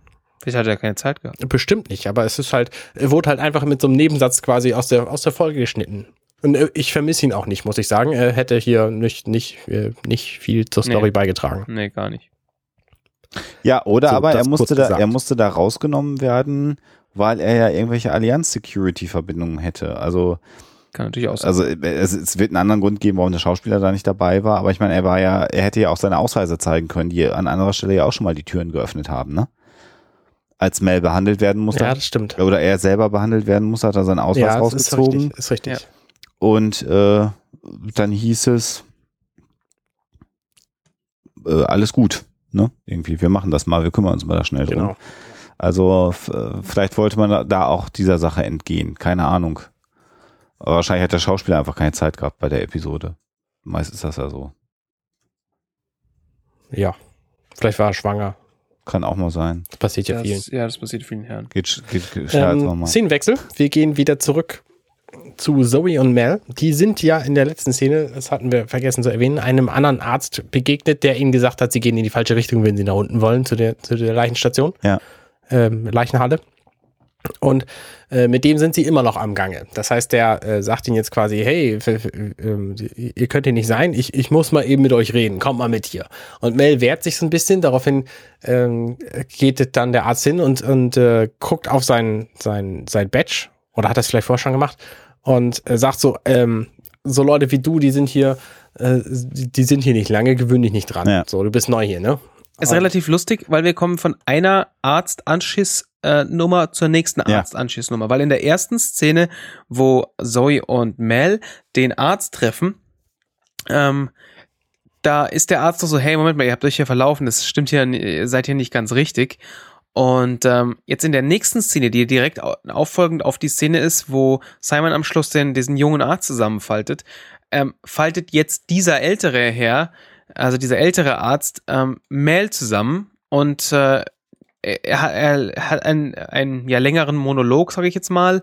Also wie du schon gesagt hast, also solche Leute, die sind hier nicht, äh, die bleiben hier nicht lange, was natürlich aber sehr, sehr angenehm für für die beiden anderen ist, weil er er kümmert sich nur darum, Mel zusammenzuscheißen und merkt halt gar nicht, wie Zoe mal wieder mit so einem Defi also jetzt jetzt auch hier mit einem Defibrillator um die Ecke kommt, den wir auch vorhin schon gesehen haben, und den halt von hinten mehr oder weniger tasert. Ja. Mit finde ich ja sehr letztlich auch diesen Löffeln, ne? Ja, also man sieht auch Defibrill Defibrillatoren kann man auch für andere Dinge benutzen. Und er hat es lustig, er hat so eine, so eine Amish-Kappe auf. Was übrigens auch lustig ist, auf dem Badge, äh, also der, der Doktor sagt als Argument, ich bin der Doktor, du musst mir gehorchen. Also du kommst jetzt mit. Und mhm. auf dem Badge von Mel steht der Name Miles Erickson, MD. und wenn ich richtig informiert bin, dann steht das für Medical ja. Doctor und, das, und dann wäre Ganz er genau. also auch Arzt. Ähm, Als der ein Detail, was residente Amerika-Spezialist kann ich das bestätigen. Ein, was ein, äh, was wurde ja hier einfach übersehen. Also die haben halt einfach irgendwas genommen. Ja, das ist aber auch, auch so ein Problem, was man, was, was, was aus der, aus dieser Zeit stammt ähm, man hat halt damals in SD gefilmt und SD heißt, ist halt gleichzusetzen mit, äh, mit einer Kartoffel aufnehmen und einfach irgendwas irgendwo hin zeigen und man kann dann grob erkennen, worum es geht. Man musste sich also keine Gedanken machen, was auf so Badges drauf stand. Also ja. generell war das halt in, in, in Serien nie ein Problem, dass man sagen konnte, naja, der hat jetzt da irgendwie einen Namen an der Brust stehen, das kann jemand, nachträglich jemand entziffern, weil wir hatten halt irgendwie 576 Zeilen in der Höhe oder 520 Zeilen, 540 Zeilen in den USA, das, da erkennst du halt nichts, sondern wird das Ganze plötzlich nochmal in HD neu gemastert und plötzlich kannst du halt so blöde, so blöde ähm, Badges lesen. Ja. Da haben die damals halt nicht mit gerechnet. Also ja, das macht die Sache an der Stelle natürlich nochmal deutlich lustiger. Ähm, aber ja. Deutlich lustig ist übrigens auch, wie der Arzt zusammenbricht. Also der kriegt halt von hinten diese beiden Defibrillatorteile Löffel gegen den Rücken gehalten und in dem Moment, wo er zusammenbricht, reißt er die Arme hoch. Und das sieht sehr witzig aus, finde ich. Ja. Ich muss das, das muss ich nochmal. Äh, äh, ja, das ist eine, eine sehr schöne Szene, wie er quasi sehr theatralisch zusammenbricht. Mit einem Schrei übrigens, den kein anderer in diesem Krankenhaus gehört hat. Ja, es ist natürlich auch so, wir wissen natürlich nicht, wie das so ist, wenn man von einem Defibrillator hinten getroffen, hinten Das ist natürlich richtig, wird. ja. Vielleicht ist es halt so, weil das halt die Muskeln angeregt werden an der Stelle und die Arme automatisch nach oben gehen. Es war immerhin nicht der Wilhelm-Schrei. Das ist eigentlich ein bisschen schade. Den habe ich irgendwie, glaube ich, gar nicht, noch gar nicht gehört in dieser Serie. ist richtig, ja. Und jetzt kommen wir nämlich zu der Sache, die ich eben ansprechen wollte. Also wir haben gerade in einem äh, total großen und wichtigen äh, äh, Krankenhaus und so haben wir gesehen, ähm, äh, äh, diesen, diesen, diesen Raum, wo alle möglichen Patienten auf einmal rumliegen. Und dann gibt es jetzt dieses Untersuchungszimmer, in das äh, River mit, mit äh, seiner Schwester, äh, äh, Simon mit River reinkommt, so und ein unfassbar großer Raum, in dem genau ein Gerät steht und sonst überhaupt gar nichts ist. Und, äh, ja, vielleicht braucht man das ja aber, weißt du? Ja. Das macht bestimmt irgendwelche Strahlung. Na, also, na, also was das Ding ja macht. Pass mal auf, der macht ja so 3D, 3D. Ja, äh, das kommt, Kinder. Das verargumentieren wir jetzt mal nicht. Ich erkläre dir das, warum man das braucht. Weil, du siehst ja schon, der, der macht dann nachher dieses Gehirn groß und guckt sich das Gehirn an. Das kann man auch viel größer alles ziehen. Kannst das Gehirn so groß machen, wie der ganze ja. Raum ist dann. Oder Wenn du das möchtest. Oder halt, da muss ja auch im Zweifel ein ganzer Mensch rein. Und dann kannst du da, musst du da irgendwie eine Klasse von Studenten durchführen und denen dann zeigen, ähm, hier, pass mal auf, guck mal, wenn man jetzt hier durchgeht, da können wir jetzt ein bisschen in die Vene reingucken. Da muss, muss alles größer skaliert werden. Deswegen muss da, ist da der Holoprojektor, der das, das komplette, ähm, die komplette, die komplette Bude belegt. Unser Experte für bildgebende Verfahren, Bastian Schlingel-Wölfler, hat sie da nochmal. Ja, das, äh, aber der muss jetzt auch wieder weg. Ähm, der wurde gerade vom Amerika-Experten erschossen. Ich finde diesen Kontrast sehr witzig. Also, äh, weißt du, Platz scheint in, Ja, ja, in ke- in keinerlei äh, ähm, Situation ein Problem zu sein. Und äh, aber die Leute, die gerade frisch operiert aufwachen, die liegen bei uns eigentlich auf der Intensivstation. Ähm, die liegen einfach in so einem großen Raum, wo du mal mit dem Rolli nochmal so durchfahren kannst und da stehen auch Blumen und so rum. Das scheint ja irgend, das scheint ja irgendein Flur zu sein. Ja, also jeder, der sich schon mal, der schon mal eine Intensivstation in Deutschland besucht hat, der weiß, dass du da nicht einfach so reingehen kannst. Da stehen auch keine Blumen in der Gegend rum. Ähm, aber das, äh, naja, so ist das dann halt, ne? Wobei wir natürlich in der Zukunft sind. In der Zukunft da sind, haben wir so, so äh, Krankmacherregungssachen aus der Luft raus Beam-Geräte. Ach so. Das ist auch der Fachbegriff gewesen. Ja, verstehe. Na gut, also Unser Experte für alles war das gerade. Zoe und Mel versuchen, Ja, ja, ja. Puff, puff. Zoe und Mel versuchen äh, mit ihren Magnetkarten durch eine geschlossene Tür zu kommen. Äh, schaffen sie nicht, weil die dem- demaggt sind, also entmagnetisiert, bevor sie die bekommen haben. Und dann nehmen sie einfach die von dem Arzt, der natürlich irgendwo geblieben ist und der war in einem der Särge und den hatten sie halt mitgenommen. Du meinst in einem der Skibehälter. Und dann funktioniert übrigens äh, in, in einem der, der äh, genau, der Autodachträger. Ähm, und das äh, sehr amüsante ist, dass äh, Mel dann einfach den Badge von dem Arzt nimmt und seinen eigenen Daumen und das dagegen hält und dann funktioniert's. Klar. Macht doch Sinn. ist ja nur ein Daumen. Es wird nur geprüft, ob da ein Daumen ist. Ja, weil Personen ohne Daumen kommen dann. Kommt da nicht rein. Das ist, das ist mal völlig logisch. Also magnetisierte Karte und ein Daumen. Szenenwechsel wieder, wir sind wieder bei äh, River und Simon und äh, Simon legt River auf eine Bahre in einem riesengroßen Raum mittendrin und äh, geht an einen Schaltpult irgendwie in vier Meter Entfernung, äh, immer noch weit weg von der Außenwand. Ja, ist ja notwendig, weil wir ja wissen, dass man das Gehirn, also den ganzen Körper ja so groß machen kann. Genau. Und er, er schiebt dann da irgendwie einen, einen Memory Stick rein, ähm, weil die haben ja tatsächlich diese Memory Sticks in der Serie. Ich- hatte ich schon mal erwähnt, glaube ich, ne? Ähm, Die haben wir ja auch, ne, bei uns. Ja, nur da sind halt tatsächlich so runde, sie, sie sehen so ein bisschen aus wie, weiß ich nicht, wie Backaroma oder so. Ja, ja. Ähm, Ich will dich ja auch noch ein bisschen ärgern. wie Death Sticks von Star Wars.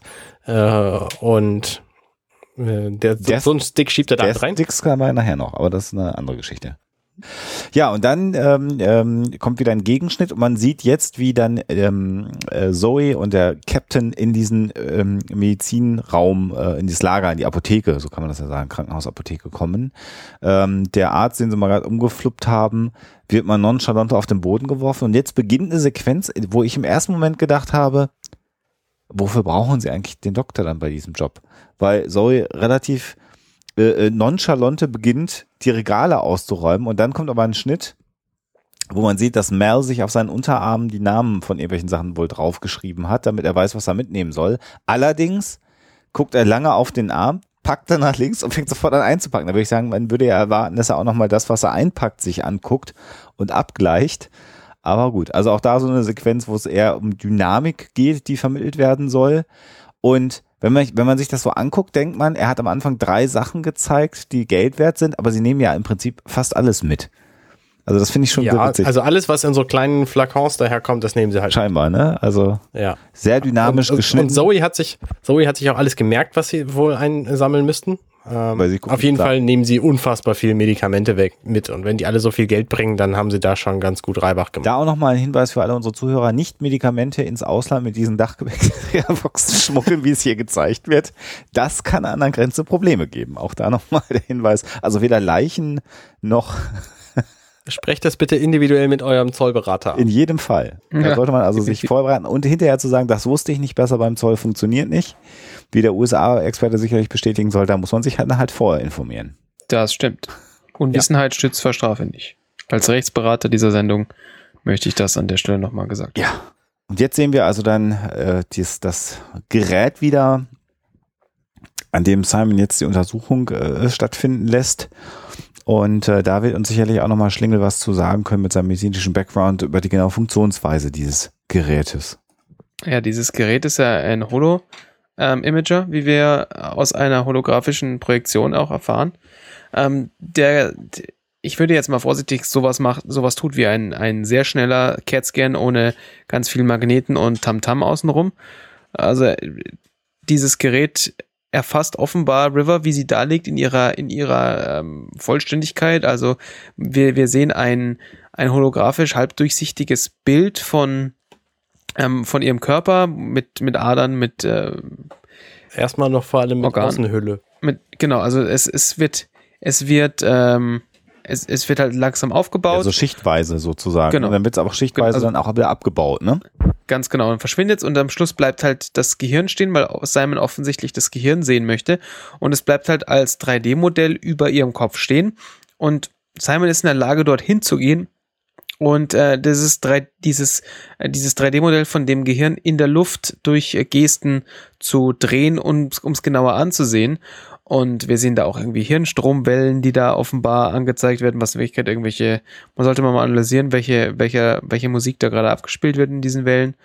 ähm, und äh, Simon kann sich also so genau anschauen, was überhaupt passiert ist, und er stellt halt fest, ähm, dass ihr Teile, dass ihr Teile aus dem Gehirn entfernt worden ähm, wo, wurden Ja. sogar. Also erstmal stellt er fest, dass da offenbar in das Gehirn reingesägt wurde. Genau. Durch die Schädeldecke in das Gehirn, mehrfach.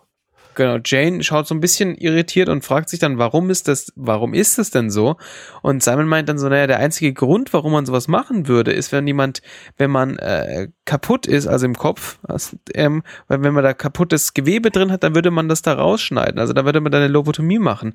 Und äh, der sagt aber, aber warum man das bei einem gesunden Gehirn macht, ist ihm ist ihm nicht ganz klar und es ist immer wieder passiert und sie haben ihm außerdem noch die Amygdala, ihr außerdem noch die Amygdala entfernt. Und Ja. Jetzt möchte halt Jane wissen, was ist denn eine Amygdala? Es ist sehr praktisch, dass er dieser dumme Charakter in dem Raum ist, wo Ja. dieser total schlaue mit der total schlauen äh, quasi alleine gewesen wäre. Ähm, Simon erklärt halt, dass sie quasi nicht nicht fühlen kann. Das ist quasi der der Gefühlshemmer-Bereich Genau. des Gehirns, diese Amygdala. Ähm, und das heißt, sie ist quasi ungeschützt vor allen Gefühlen, die sie übermannen. Was im Wesentlichen so halbwegs richtig ist.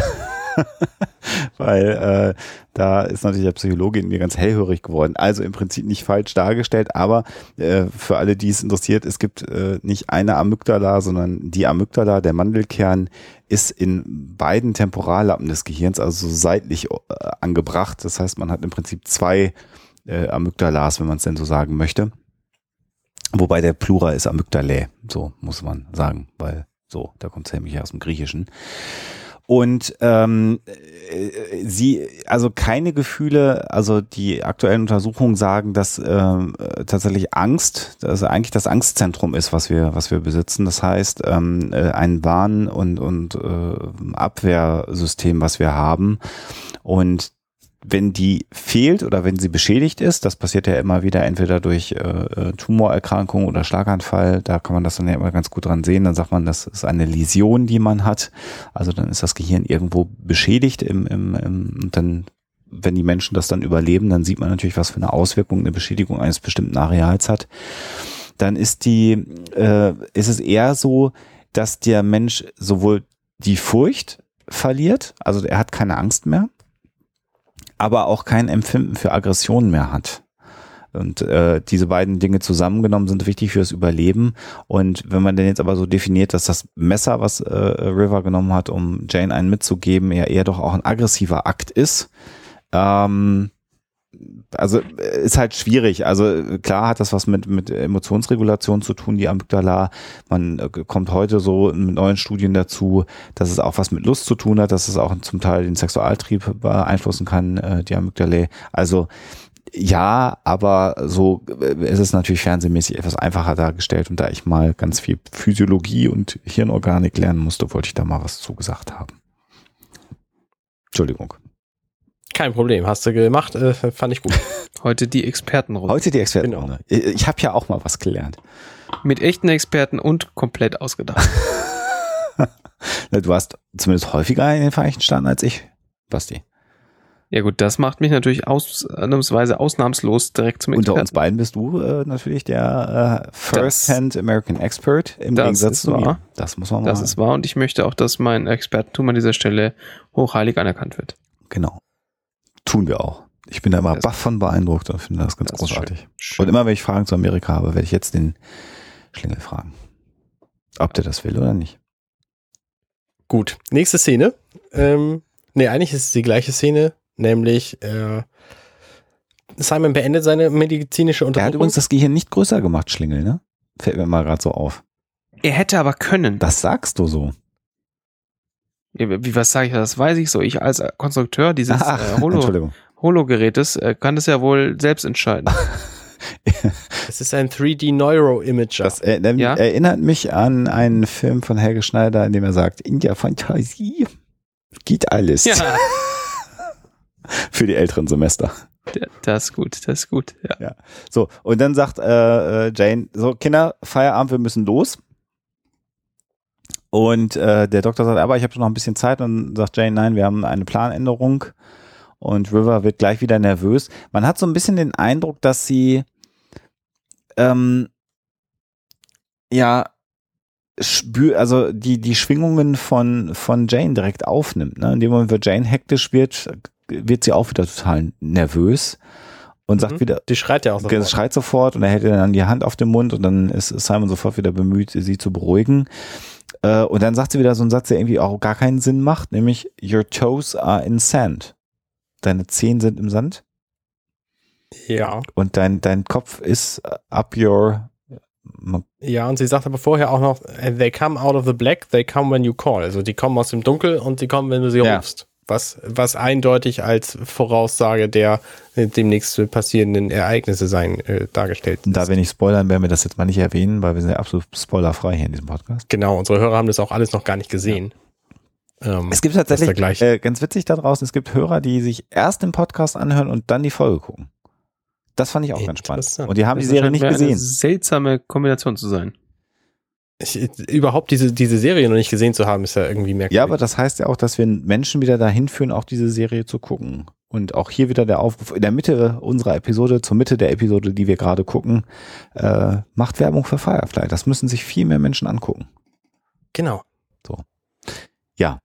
Äh, Das ist ja auch unser eigentlicher Auftrag, Leute dazu zu bewegen, Firefly zu weil ich ja nicht nur von NSA und Pharma-Lobby und anderen Leuten bezahlt werde, sondern auch direkt von Joss Whedon, damit die äh, Filme sich besser, äh, die DVDs besser kaufen.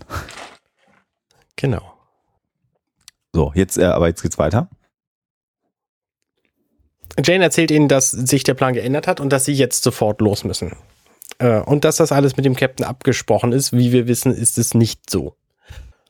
Aber River und Simon wissen es nicht, denn die haben ja gepennt. Ja. Und deswegen glauben die jetzt Jane einfach und äh, folgen ihm und er will zu einem Hinterausgang und äh, das finden sie auch merkwürdig und das, er sagt aber, das ist alles so geplant. Wir müssen das so machen jetzt. Ja, ja, ja. Was mir hier an der Stelle sehr, sehr, sehr, sehr stark aufgefallen ist, war ähm, das Farbspiel, das hier wieder, das hier betrieben wurde. Ähm, ich habe gerade vorhin das gerade noch ein bisschen zurückgespult und wieder mal mal die Farben in der Serenity angeguckt, die sehr, sehr, sehr, sehr warme Farben wieder sind. Ähm, auch die Farben jetzt in diesem, in diesem abgeschlossenen Raum, wo die drei zu dritt sind, es sind eher neutral bis warme, äh, warme Lichtstimmung. Und- sieht sehr echt aus, ja. Ganz genau. Und dann jetzt wieder dieses, auch vorher, die, die, das, das wir dürfen nicht entdeckt werden und fliehen durch, ähm, durch irgendwelche Gänge in diesem Krankenhaus, ist auch wieder su in super kalten Farben gehalten. Also da, man hat hier wieder dieses, dieses typische, wir fühlen uns hier nicht wohl, ähm, äh, ja, Gefühl eingebaut. Ja, ja. Und also hier ist ja der Kontrast halt wieder sehr, sehr stark, als sie aus diesem, aus diesem Raum rauskommen. Also sie gehen auf jeden Ja. Fall, interessanterweise äh, müssen sie auf dem Weg zurück, woanders hin, wieder durch diesen Aufwachraum, nach, äh, diesen nach der OP Aufwachraum durch. Das ist nämlich quasi der nächste Teil. Und ich bin mir nicht ganz sicher, wie der farblich vorher geordnet war, aber jetzt ist er eben, wie du sagst, Schlinge, schon sehr kühl und blau. Ja, ja, ja. Also ich glaube allerdings, dass er vorher auch relativ kühl war im Vergleich. Ähm, aber jetzt, also jetzt ist es definitiv sehr, sehr extrem. Also im, Ver im Vergleich zu vorher. Ja, Ähm. der Gang, wo sie halt hinterher dann reinkommen, der ist schon, äh, der, der, so der könnte auch direkt aus einem Horrorfilm kommen, äh, was die Beleuchtung angeht. Der ist halt extrem äh, grainy und und äh, also also körnig und und äh, dunkel und bläulich, was auch äh, River aussehen lässt wie das Mädchen aus The Grudge. Äh, äh, ja, schön ist es alles nicht, aber es ist bestimmt Absicht. Und plötzlich, ähm, Simon schiebt sie halt in ihrem Rollstuhl und plötzlich hält sie aber die, die Räder fest und sagt, ich will, ich will nicht, ich will nicht äh, da raus, das, äh, das geht nicht, das können wir nicht so machen. Ähm, und ich, ich will nicht wieder zurück. So. Und äh, Simon sagt aber, nein, nein, ist alles okay, äh, wir sind fast zu Hause. Und dann gehen sie halt noch die drei Meter bis zur Tür und kaum sind sie aus der Tür raus, kommt der Agent McGuinness mit, äh, weiß ich nicht, fünf äh, Gehilfen und äh, Genau. äh, Schergen, genau, Minions und, äh, und catcht sie alle. Und äh, interessanterweise catcht er auch Jane. Ja, Und es hat dann ein, ein kleines Privatgespräch quasi mit ihm und Jane sagt, hey, was ist, was ist denn hier los? Was soll denn das? Wo ist denn mein Geld? Und dann sagt McGinnis, ja, wie- du meinst wohl mein Geld? Ich werde demnächst reich. Für die Abgabe von drei Flüchtlingen. Das heißt, der McGinnis hat auch falsches Spiel gespielt ähm, und will jetzt Jane mit ausliefern.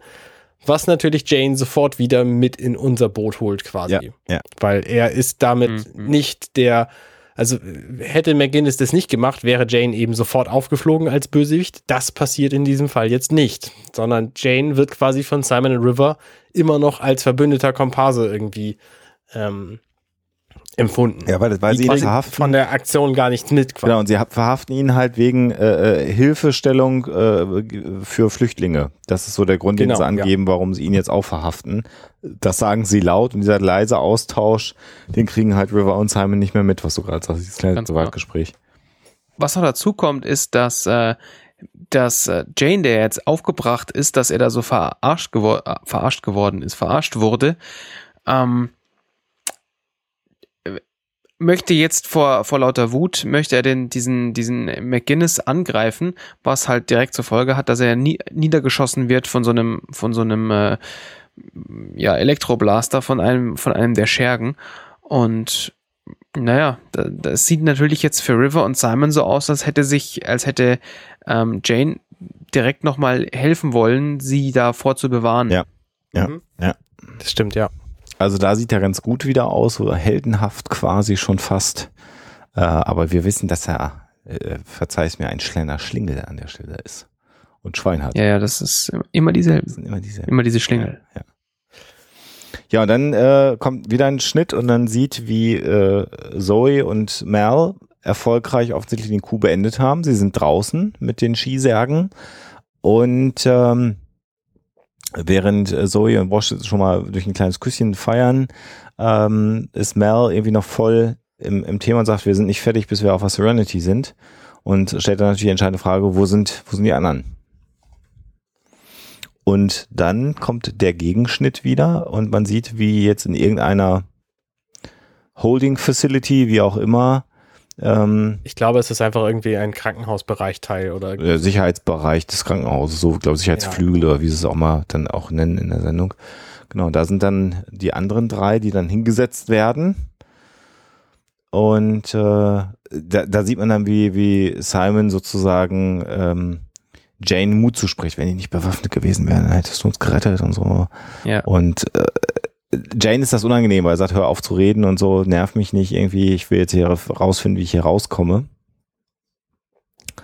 Und Und River sagt, also sie haben Weihnachten weggenommen. So, man, die Treppe runterkommen und da sind all die schönen Geschenke, aber die haben den Baum weggenommen und die, die Strümpfe, die am Kamin hängen und es ist nichts da als Kohle. Und, und Jane versteht überhaupt nicht, was sie sagen will, so. Ähm, und für mich klingt es so, als hätte sie einfach seine Situation jetzt besprochen. Er hätte sich halt tierisch drauf gefreut, jetzt das Geld zu bekommen und kriegt überhaupt nichts. Und das ist quasi, was sie ihm darstellt mit, ja, sie haben einfach Weihnachten weggenommen. ja, kann man so sehen. Ich habe für einen Moment überlegt, ähm, ob es vielleicht auch sowas, noch eine Anspielung darauf ist, dass Weihnachten alles was positiv ist, ob die Menschen, die ihr was angetan haben, ihr alles Positive weggenommen haben. Also die, die gleich kommen, sie haben alles weggenommen, aber das weiß man eben nicht. Ähm, ja, beides, beides ist denkbar. Beides ist denkbar. Beides ist, glaube ich, eine, eine legitime äh, Interpretation mhm. dieser Angelegenheit. Es sei denn, unser, unser Interpretationsexperte Bastian Schlinge-Wölfel hat noch eine andere Interpretation für diese Aussage. An der Stelle kann ich leider keine weitere Interpretation anbieten, ähm, einfach aus Budgetgründen. Okay. Das äh, ist natürlich klar, wenn das Budget überschritten ist, dann können wir das nicht mehr. Ja. Da muss man ein bisschen vorsichtig sein. Was mir allerdings, ähm, das ist ein sehr, sehr kleines und vermutlich extrem unwichtiges Detail, was mir hier ähm, etwas seltsam anmutet an einer Szene ist, dass aus einem Blick, Kamerablickwinkel, River offenbar mehr Lippenstift auf den Lippen oder tatsächlich sogar Lipgloss auf den Lippen hat, obwohl sie da immer sehr neutral geschminkt ist. Und das hat mich total, jedes Mal, wenn ich drüber schaue, wirft mich das total aus der Bahn. Ähm, und als Make-up-Experte hier in der Runde ähm, irritiert mich das total, dass sie da, da plötzlich viel mehr geschminkt aussieht als in den an, allen anderen Szenen. Das macht aber die, äh, die Beleuchtung, würde ich mal Verm sagen. Da vermutlich. Der, also vielleicht kann ja der Beleuchtungsexperte nochmal einen Ton dazu sagen. Äh, das ist, Licht ist nämlich schon wieder sehr grau, ähm, sehr grau, dunkel, blau, körnig in dieser Szene.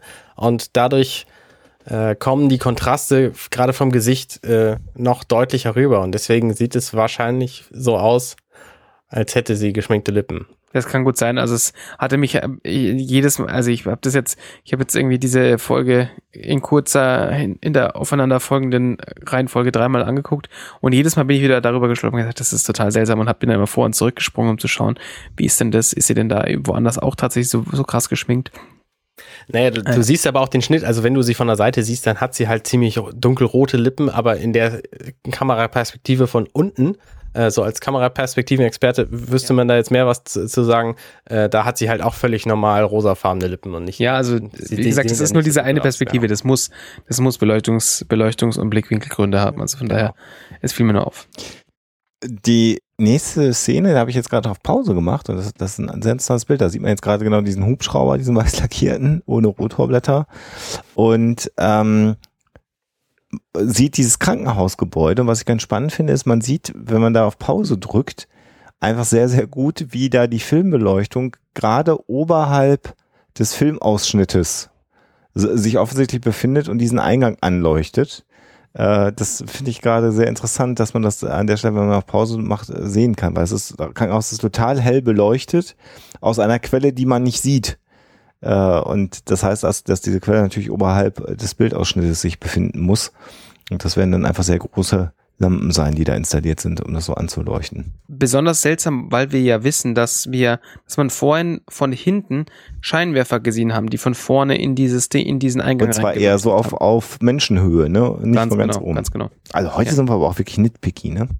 Ja, das ist schon, also da müssen wir direkt nochmal direkt mit Joss Whedon vielleicht ein bisschen sprechen, ob da vielleicht nicht ein bisschen zu schlampe gearbeitet wurde.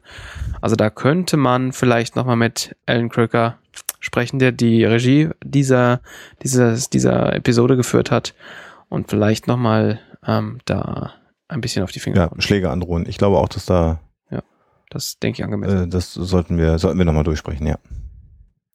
Die Szene, die da quasi eingeleitet wird, ist, dass Mel bemerkt, Mensch, die sind schon zehn, äh, äh, nee, Zoe bemerkt es, die sind schon zehn Minuten nach der Zeit, äh, da äh, stimmt irgendwas nicht. Und dann unterhalten sie sich mit Kaylee. Und Kaylee soll rauskriegen, ob es irgendwelche Security-Geschichten gibt, weil Kaylee ist nämlich auf der Serenity noch und hat da die Computermacht. Und ähm, dann sagt sie, nee, es gibt nichts, äh, nichts aus der, aus der Security, aber ähm, aber es, ich höre hier merkwürdige Funksprüche und ich, glaube, sie reden über Enten. Ja. Und daraufhin äh, sagt Zoe zu Mel Code und Mel sagt, ja, ja, klar, genau, also die Feds haben sie. Ja. So, äh, nur, dass sie da, da über Enten gesprochen haben, offensichtlich reicht Mel, um zu erkennen, dass das ein Code war, der sagt, sie haben die, die drei Leute oder die beiden oder wie auch immer, haben sie jetzt eingesammelt. Ja das finde ich schon äh, beeindruckend. Der scheint offensichtlich der Entenexperte zu sein, dieser Truppe. Ja, wo hier die, in, die Expertenfolge, die Expertenrunde mit Enten. Und dann gehen äh, Zoe und Mel direkt so in so einen Modus über, dass sie äh, also die beiden oder die drei befreien wollen und Zoe schneidet sich dann gleich ans Bein eine Waffe und Mel äh, bewaffnet sich direkt wieder Und ja, jetzt sind sie also dann äh, quasi in einer Rettungsmission gefangen sozusagen. Schnitt zurück in zu den zu der zu dieser Ge Gefängnisszene oder Sicherheitsbüroszene, wie auch immer. Und der Typ, der sich festgesetzt hat, der ist ja nicht sonderlich sympathisch. Der sagt jetzt ja, jetzt werden sie ja abtransportiert, steht auf, haut ab und der Doktor lehnt sich relativ weit aus dem Fenster, weil er wissen will, was denn genau mit ihnen passiert. Und als er ihm das nicht so wirklich sagen will, sagte, naja, ich gehe davon aus, dass sie mich und meine Schwester lebend äh, übergeben sollen und entweder bringen sie mich jetzt um oder sie sagen mir, was passiert. Und äh, dann haben sie halt ein Problem, wenn ich tot bin. Und ja, dann wird er ihm, erklärt er ihm jetzt, dass sie halt zu einer, ja, äh, Processing äh, gebracht, Holding Area, genau. Also sie werden ins Gefängnis gebracht erstmal. Das ist die Idee. Untersuchungsgefängnis vielleicht oder sowas. Es ist auf jeden Fall, äh, finde ich hier von den Persönlichkeiten spannend, dass obwohl er der Gefangene ist, Simon sich ganz klar seiner Wichtigkeit mhm. in dieser ganzen Situation bewusst ist und ganz klar, also auch wenn wir, auch wenn wir ähm, cinematografisch ähm, um hier mit, Ex aus, mit Experten äh, ähm, Wörtern um mich zu werfen, ein, ein, wir haben der Polizist spricht von rechts oben nach links unten mit Simon, ist Simon eigentlich der, der im, im Status der höhere ist, der, der dem Polizisten ganz klar, klare Anweisungen gibt und auch geben kann, weil er halt eigentlich am längeren Hebel sitzt. Weil der, dieser, dieser McGuinness ja eigentlich nur die ausführende Wurst ist. Und das weiß Simon auch ganz genau. Und das reibt er mir auch unter die Nase. So, die wichtigen Leute würden sich niemals hier irgendwie die Hände schmutzig machen, mhm. du Witzfigur. Und ähm, von, von daher fand ich das halt äh, sehr interessant, dass er da, dass er, also weil Simon zeigt ja jetzt in dieser in dieser in dieser Episode schon öfters mal, dass er eigentlich nicht so der ja, guck mal mal, ich mach mal, ich bin ja der kleine die kleine Wurst äh, Person ist, sondern dass er schon äh, ganz schöne Hosen anhat. Was ja ein interessanter äh, Kontrast vielleicht auch zu der Folge Janestown ist, wo er noch so ein bisschen als der Lackaffe dargestellt ja, ja, ja. wird, der eigentlich ja nur ein, ein Händler vor täuschen soll oder vorspielen soll und damit komplett überfordert ist, äh, weil er sich offensichtlich nicht gut verstellen kann. Und hier in dieser Episode hat er quasi Führungsqualitäten, die er ja nur in, in einem ganz geringen Prozentsatz in der Folge Janestown benötigt hätte, damit es allen ein bisschen leichter gefallen wäre. Mhm. Äh, also ja, interessanter, interessanter Kontrast und vielleicht auch so eine Weiterentwicklung des Charakters. Finde ich übrigens nachher auch nochmal äh, spannend in einer Sequenz, wie er sich da verhält, aber das wir haben ja nur noch wenige Minuten der Episode vor uns. Das heißt, in knapp zwei bis fünf Stunden sind wir auch mit diesem Podcast fertig. Das ist ziemlich ja. gut. Ähm, ja. Die nächste Szene können wir, glaube ich, relativ schnell behandeln. Sie werden nämlich einfach weggebracht, die drei Gefangenen, ähm, und kommen dann auf dem Weg nach irgendwo durch so einen kleinen weißen Raum. Und in dem Moment ähm, wo sie da ankommen, äh, startet Jane eine Gegenaktion und versucht sich zu befreien. Er haut die beiden Wachen um und Simon hilft ihm ein bisschen, aber im Grunde ist Jane ich, vor allem was ich halt Kämpfen. überraschend fand, weil nee. Simon sich wirklich mit, mit vollem Körpereinsatz in, in so eine Wache reinwirft und ihn auch so ein bisschen niederschlägt was, was ja überhaupt nicht so zu Simons, äh, zu Simons äh, Art passt. Also, dass er jetzt anfängt, sich anfangen würde, mit irgendwem zu prügeln. Aber aus der Not raus geht es halt. Und offensichtlich erscheint Simon auch deutlich viel äh, effizienter im, im äh, Ver Vermöbeln von Wachen zu sein als äh, Jane das ist an der Stelle. Weil ja, das liegt Jane einfach daran, dass Simon eben die Anatomie ja. kennt und weiß, wenn er mit seinem Knie hier den Hals abdrückt, dann ist er halt irgendwann ohnmächtig. Ganz genau. Beziehungsweise. Das macht er dann eben, während Jane eben den anderen irgendwie versucht, ich weiß auch nicht, was er macht, der hält ihm irgendwie seine Hand in den Mund. Ähm, ja, der beißt rein. Ist aber nicht so effizient. Ja, der beißt halt rein, ne, der andere Typ und beißt. Ja, der andere, aber was Jane damit bezweckt, dass er ihm irgendwie die Hand in den Mund hält, weiß ich, ich auch. Ich glaube, er wollte ihn ersticken. Ich glaube, er wollte ihn erwürgen, aber normalerweise nimmt man halt irgendwie den Hals ja. dafür und nicht den wenn Mund. Du, wenn du Nase und Mund zuhältst, äh, ersteckst du jemanden auch. Ne? Ja, das macht Jane aber nicht. Also irgendwie, es sieht nicht so wahnsinnig hilfreich, nicht so, nicht so wahnsinnig äh, geschickt aus, aber was Jane da macht. Und der kriegt auch ordentlich äh, Schläge zurück. Ähm, aber, aber letztlich äh, haut er ihn dann kaputt. Aber sah das für euch so aus, als ob der Doktor die, das finde ich mir ganz spannend, weil du bist ja gerade so drüber gegangen. Er weiß genau, wenn er sich mit dem Knie auf den Hals wirft, dass der dann irgendwann ohnmächtig wird. Ja. Ich, ich bin mir nicht ganz sicher. Also ich habe in dem Moment gedacht, wenn du dich so mit dem, mit dem Knie auf, auf, auf den Kehlkopf drauf schmeißt, ob du damit nur eine, eine Ohnmächtigkeit provozierst. Für, also für mich war in dem Moment unklar, ob er den nicht auch sogar umgebracht hat. Hat er nicht. Ja, hinterher stellt sich das heraus. Aber Ja. äh, also für mich hat sich in dem Moment die Frage gestellt, geht er sogar so weit, äh, Menschenleben zu beenden, um seine Schwester äh, zu retten? Also das war für mich in der Szene, äh, habe ich gedacht, ach guck mal hier mit dem Knie direkt hier an den Kehlkopf rein, an den Arbeit- Adamsapfel und dann zuckt er noch dreimal und dann hört er auch, auch auf, äh, sich zu bewegen. Äh, Da war ich mir nicht sicher, ob er seine Anatomiekenntnisse Kenntnisse nicht dafür nutzt, jemanden umzubringen sogar, um, um, um frei zu kommen. Also das beim ersten Gucken jetzt mal wieder, wo ich es nach längerer Zeit gesehen habe, habe ich gedacht, guck mal an, der Doktor, so sehr effizient im Töten. Hatte ich gedacht, Nee, das äh, habe ich nicht gedacht. Also das habe ich tatsächlich nicht gedacht, weil ähm, da lag's an mir. er ist halt schon Doktor und versucht Leben zu retten. Das haben wir ja in dieser Folge auch schon gesehen. Ja, ja, Und würde einfach auch nicht irgendjemanden umbringen. So, und man sieht ja auch an der, an der Darstellung dieses Kampfes sehr deutlich, dass seine Art zu kämpfen viel harmloser wirkt. ja, ja. Ne, während Jane sich nämlich total prügelt mit dem anderen und da Blut spritzt an allen Ecken, ähm, kniet Simon sich einfach mal eben ganz leger auf den anderen drauf und dann- dann ist die Sache gegessen. Ja, ist so. quasi klinisch, ne? Genau. Naja. Und wir erfahren ja später auch, dass der Typ, mit dem Jane sich beschäftigt hat, tot ist, während der andere eben noch lebt. Was jetzt nicht unbedingt Vorteil war für den noch Nee, Lebenden. das sehen wir dann nachher. Ja, und dann äh, kommt sozusagen die, die zweite Einheit, die Rettungseinheit sozusagen dazu. Genau, Zoe und Mel rennen halt wieder in das Krankenhaus rein und äh, unterhalten sich, ja Mensch, ich hatte einfach mal einen einfachen Job gewollt und äh, ist es natürlich wieder nicht geworden. Es kommt gleich wieder eine Szene, die mich, äh, wo mich etwas etwas stört, was vermutlich komplett irrelevant ist für jeden anderen. Aber jetzt kommt ja die Szene, da sprechen sie kurz mal mit Wash. Äh, äh, hallo, wir, du, wir bräuchten mal ein bisschen, äh, wir müssen mal, wir müssen mal, äh, wir müssen mal irgendwie sagen, wo wir hin, wo wir hin mü- müssen. Alles mit dem Reden wird nicht so einfach, umso später Ja. wird, muss ich an der Stelle sagen. Ähm, und jetzt äh, sehen wir, ähm, wir sehen jetzt äh, Wash in seinem, in seinem Cockpit sitzen und er sagt dann irgendwie, hey, äh, ich glaube, wir haben da ein Problem. Und wir sehen kurz davor mal wieder in einer wundervollen CGI-Szene, wie ein äh, hufeisenförmiges ähm, Gerät landet, Fluggerät landet, ähm, das sehr, sehr spacig im Vergleich zu allen anderen Sachen aussieht. Also das ist ein sehr, sehr modernes Gerät von jemandem, der sehr viel Geld hat. Und dann sehen wir direkt darauf wieder Wash in seiner, in seiner Kanzel sitzen Ja. und es spiegelt sich dieses Fluggerät in der Scheibe. Und meiner Meinung nach ist diese Spiegelung kompletter Unsinn. Die müsste Ja. komplett anders aussehen und das macht mich total fertig. Ja, das ist in der Tat wahr. Ja, gut, dann sehe ich das nicht als einziger so. Das ist schön, weil das nämlich einfach eins zu eins die Szene von vorhin ähm, mit, mit äh, ungefähr 3% Alpha über dieses, über die andere Szene drüber gelegt.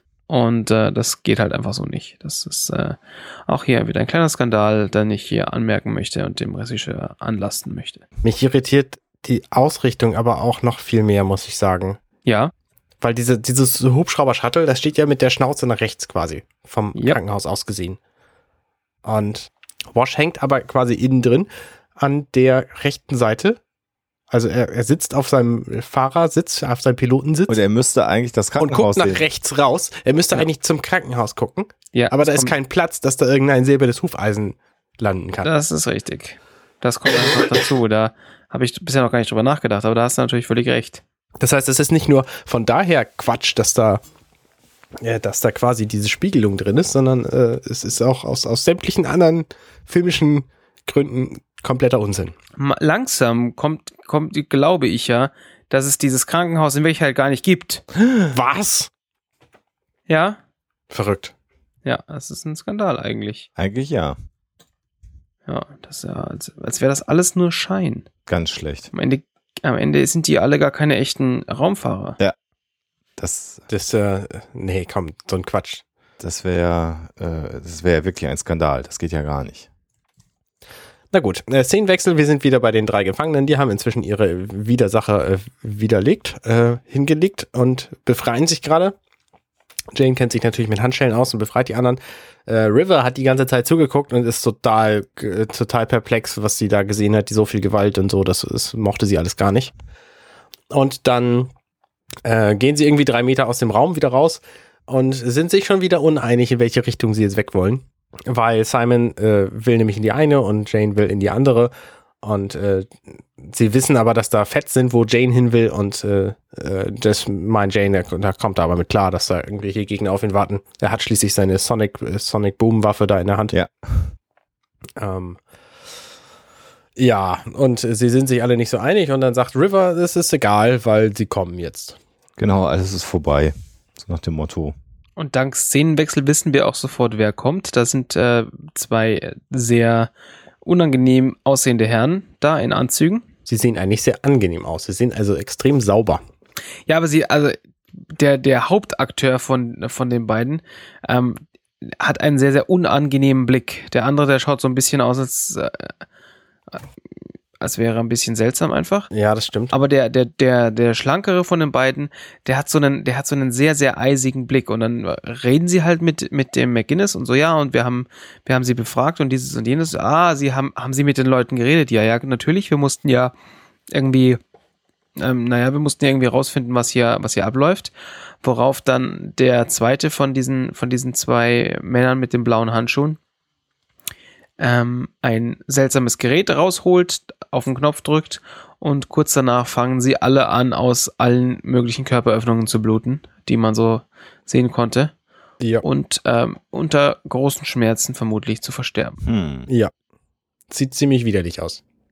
Und wir hören in der nächsten Szene auch direkt die Schreie, die von die dort kommen müssen. Und die beiden, die beiden starren, also die, die beiden, diese beiden Agenten starren ähm, die, diese Szene, die da passiert, einfach komplett regungslos an. Also für die ist das wohl offensichtlich nichts Besonderes, was da passiert. Naja, schon. Also das sind halt so, sie sind halt so Superbürokraten. Die haben halt den Auftrag gegeben, besorgt uns die Gefangenen und redet nicht mit denen, wartet, bis wir da sind. Die haben das nicht gemacht und deswegen müssen jetzt leider alle draufgehen. Mhm. Und dann sieht man halt auch äh, so einen Schnitt zu River und, und, äh, und äh, Simon und Jane, die diese Schreie hören äh, und Genau. ganz panisch nach oben gucken. Und dann wieder zurück und dann sieht man halt auch, dass sie halt alle da tot am Boden liegen, außer den beiden Typen mit den blauen Handschuhen. So, und hier haben wir wieder so eine Stelle, die hat mich ja etwas genervt, ähm, wo wir hier schon an der endlosen Schleife von Stellen mit Kleinigkeiten, die mich nerven sind. Ähm, diese Szene, die wir da sehen, als den, als dem, als dem, wir sehen ja nur den McGuinness, dem da tatsächlich die ganze Brühe aus dem Gesicht rausläuft. Ja, Ähm, die ist komplett leise, diese Szene. Da passiert nichts. Wir sehen einfach nur, dass er überhaupt nicht fassen kann, was passiert und äh, langsam und leise vor sich hin stirbt. Jetzt haben wir da einen, einen, ein Aktende mit einer, mit einem Fade auf Schwarz, in der im Original natürlich Werbung gespielt wurde. Jetzt kommen wir zurück zu der Szene und man, wir hören plötzlich multiple Schreie im Hintergrund Ja. die wir eigentlich vorher hätten auch schon hören müssen. Natürlich werden diese Schreie da eingebaut, um nochmal den äh, verblödeten Zuschauer daran zu erinnern. Ja, es geht jetzt übrigens nicht mehr um Lightbeer, das du gerade angeguckt hast, sondern wir sind hier zurück auf diesem Kr- Krankenhaus und da waren gerade diese bösen Typen, die diese anderen Leute umbringen. Ähm, wir haben natürlich hier keine Werbung mehr, weil wir es nachträglich angucken. Also wären diese Schreie da auch nicht nötig gewesen und das macht mich ein bisschen, irritierte mich ein bisschen, dass wir ja plötzlich Leute schreien hören. Wobei bei dem Fade to Black er in dem Moment ja den Mund aufreißt. Du weißt ja nicht, ob er da anfängt zu schreien. ja, ja, das stimmt schon. Okay, ja gut, das könnte man sich vielleicht so einreden, wenn man das möchte. Also, ich glaube, da wird, also, da ist unser Experte für Kritik heute etwas äh, Sehr, überbordend. sehr kritisch du hast heute. ja so ein bisschen in Rage geredet, glaube ich, heute. Ne? Ja, das ist richtig. Das ist richtig. Es liegt daran, dass der Amerika-Experte hier mit seinen Waffen die ganze Zeit spielt. Was mich, was mich daran so ein bisschen äh, traurig stimmt, also ich finde das ja, ich finde das ja, also generell finde ich ja die Folge gut, da werden wir nachher noch ein Fazit ziehen, aber ähm, ist, äh, wie, wie, wie gut eigentlich diese, diese Agenten, diese Men mit den Hands of Blue äh, eingeführt werden, wie behutsam mit ihren Auftritten und immer äh, die, die, also ab dieser Folge spätestens sind sie eine echte wahre Bedrohung, weil sie einfach ähm, ja völlig unemotional sind äh, in ihrem Handeln, absolut zielgerichtet. Und äh, ich meine, sie sind ja nur auch Allianz-Agenten äh, äh, oder wie man das auch immer bezeichnet. Und sie haben überhaupt gar kein Problem damit, diese anderen Menschen, die für die Allianz, das sind Sicherheitsbeamte, einfach mal zu töten, weil die sich nicht an irgendwelche Anweisungen gehalten haben äh, und dann mit denen gesprochen haben, ja, wenn die mit denen gesprochen haben, das war nicht euer Auftrag, dann äh, müssen wir euch jetzt mal leider ganz grausam gerade mal umbringen. Also, und auch die Methode, mit der die umgebracht werden, ne? Die werden nicht erschossen oder, oder, oder sonst wie um die Ecke gebracht, sind absolut ultra blutig und man fragt sich, mhm. das und wird da irgendwann, irgendwann mal untersuchen. Also irgendwer wird sagen, warum sind jetzt sieben Allianz-Sicherheitsbeamte gestorben? Ja, wenn die erschossen worden wären, hätten wir gesagt, ah, da hat er einer Waffen dabei. Nee, die verbluten innerlich, äußerlich irgendwie. Und äh, das scheint keinen zu interessieren. Und das, äh, finde ich, ist eigentlich eine sehr schöne Einführung und Bedrohung äh, dieser Charaktere. Und es ist halt bedauerlich, dass dieser Handlungsbogen einfach nicht, nicht, nicht weitergeht, so wirklich. Ne? Das ist einfach mhm. schade. Unterstreicht aber auch halt nochmal diese, diese Panik, die River vor, vor diesen, vor diesen. Sie war in den Händen, ne? Dieser, dieser Typ ganz, ganz genau. lange und sie ist wahrscheinlich die einzige, die, auch wenn sie es nicht äh, ausdrücken kann, weiß, wozu die in der Lage sind, wobei wenn man hört, dass unter deren Ägide ihr Schädel mehrfach geöffnet worden ist und die halt angefangen haben, an ihren an ihrem Gehirn rumzuschneiden, das ist schon heftig. Also ja, definitiv. Ja. Mhm. Wir haben ähm, äh, es, es kommt dann direkt noch, also sie setzen, was die Brutalität angeht, tatsächlich gleich noch einen drauf. Sie verfolgen die drei Flüchtenden, kommen an einem dieser niedergeschlagenen Offiziere vorbei und äh, es wird so überprüft, aha, er lebt noch und das, die nächste Amtshandlung ist dann, dass das Gerät wird rausgeholt, weil der lebt gleich nicht ja. mehr. Also selbst der, der schon am Boden liegt und inzwischen im Zweifel überhaupt nichts mehr weiß, was hier überhaupt los, los ist, der wird direkt auch noch eliminiert. Ja. Ja, und äh, ich finde, das zeigt auch relativ, relativ gut, dass die Allianz eben nicht mit Star Trek zu vergleichen ist. Weil das, das ist ja quasi das Bild, was wir in der ersten Folge der, der Serie gewinnen, dass quasi die Allianz so ein, so ein Star Trek-Konglomerat von, von vernünftigen Personen ist. Ja. Ähm, und hier sieht man aber, ähm, wer mit solchen Methoden arbeitet, kann eben nicht der Gute sein. Das stimmt. So, sondern zumindest diese Abteilung, die ja zu, aber zur Allianz gehört, ähm, das sind halt, äh, sind halt die Bösen. So einwandfrei, weil die bringen Leute ohne Grund um, also ohne für uns ersichtlichen Grund.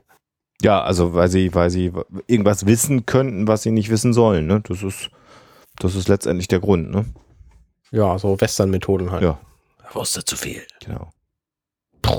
Ja, und, und, und also sich auch nicht die Mühe zu machen, äh, äh, also das irgendwie weiter zu hinterfragen. Also kann man die zum Schweigen bringen oder was haben sie denn gesagt? Oder nein, der Umstand alleine mit denen gesprochen zu haben, reicht. Also die mhm. sind da ganz offensichtlich sehr konservativ in ihrem Umgang.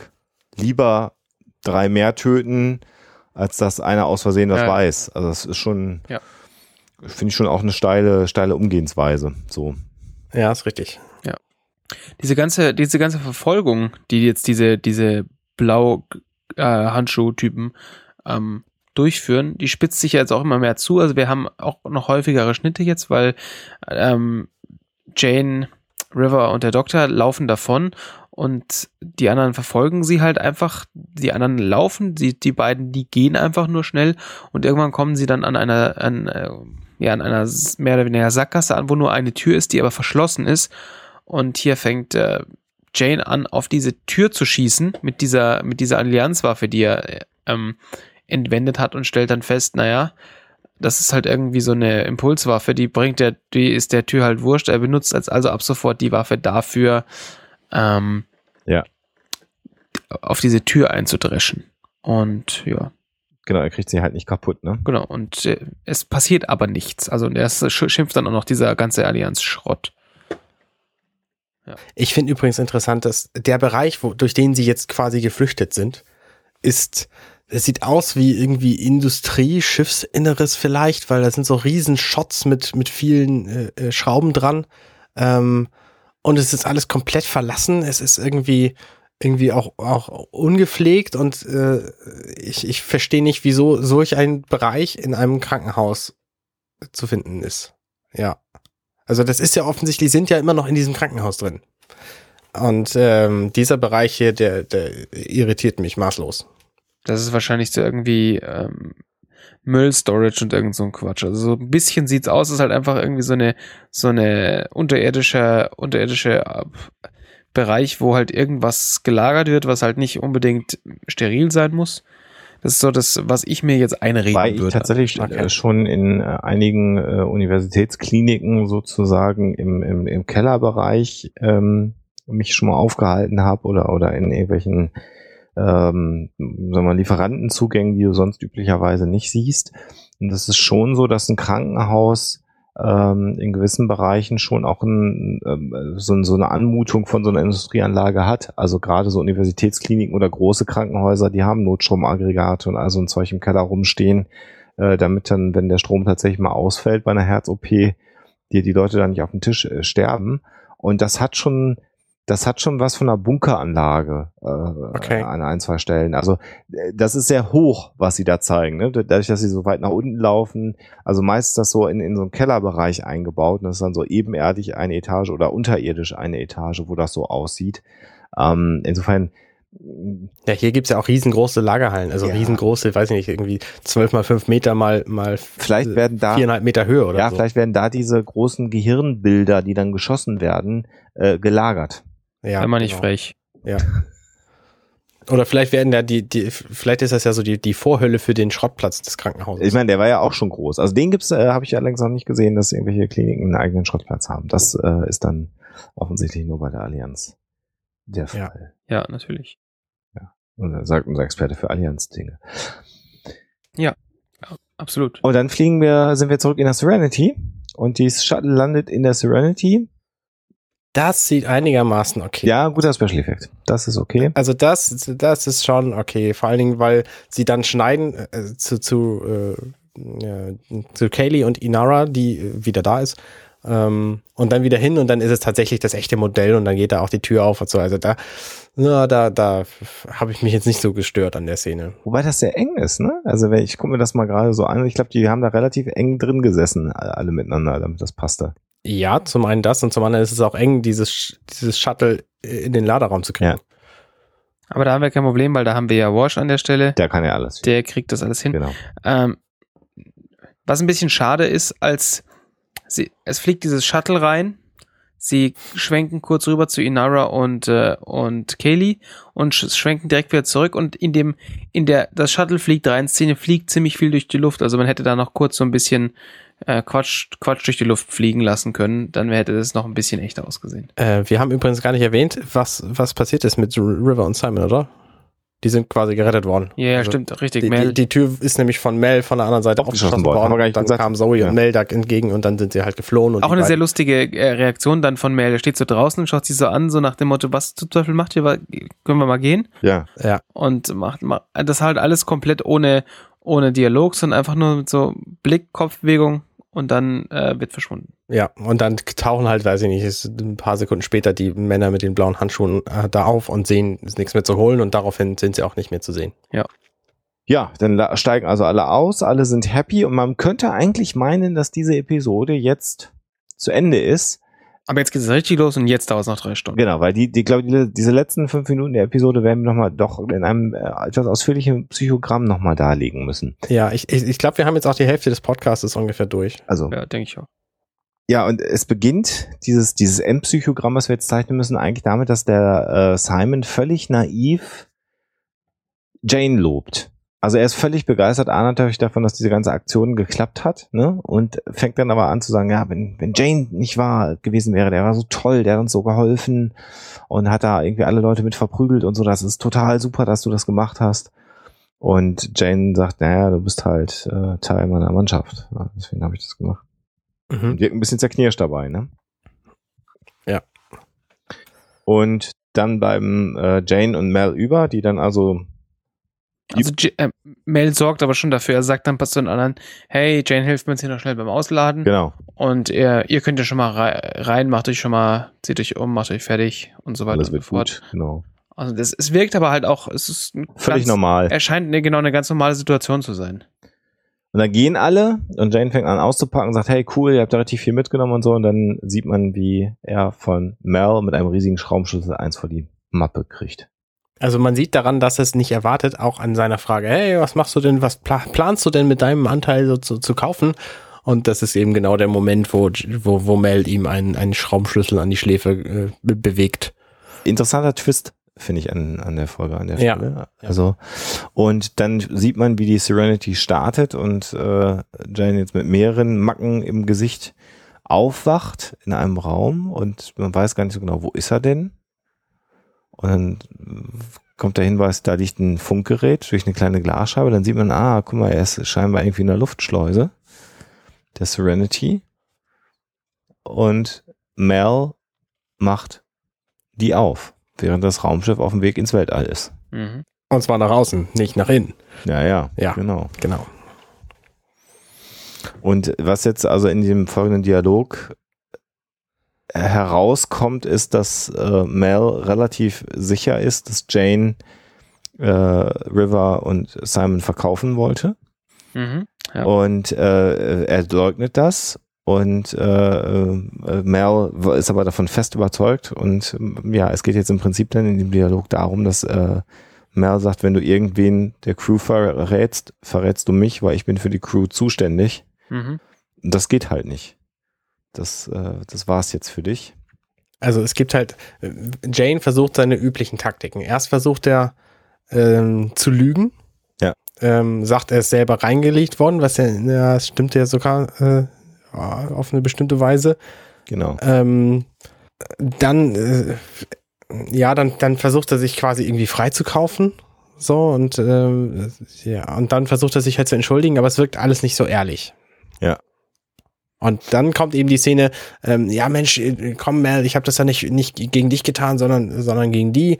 Und dann sagt Mel ihm, nein, äh, die sind Teil der Crew und was du denen antust, tust du mir an. Du hast Mhm. mich, hast mir das angetan. So. Und äh, am, Schlu am Schluss wird's dann ehrlich. Also Mel ist, ist sichtlich enttäuscht von dem, was er, was er gemacht hat. Meint Lass auch mich ganz so, kurz gerade den, den Einsatz sagen. Ja. Ne? Also es, es geht jetzt ja im Prinzip darum, dass er ihn jetzt spacen will, letztendlich Mhm. als Strafe für Ja. den Verrat. Und er sagt dann so, ja, früher sind die Leute gekielholt worden, wenn sie das getan haben, was du getan hast, von Mhm. dem Captain. Und er sagt halt, ich habe keinen kein Kiel, deswegen muss ich das jetzt so machen. Und dann beginnt ja ähm, äh, Jane auch zu sagen, äh, kann- kannst machen, was du willst, erschieß mich von mir aus, aber lass mich nicht so sterben. Also das ist jetzt schon auch für Jane relativ deutlich, äh, dass das jetzt ernst gemeint ist Mhm, äh, und äh, dass es jetzt kein Spaß mehr ist, um den es hier geht. genau.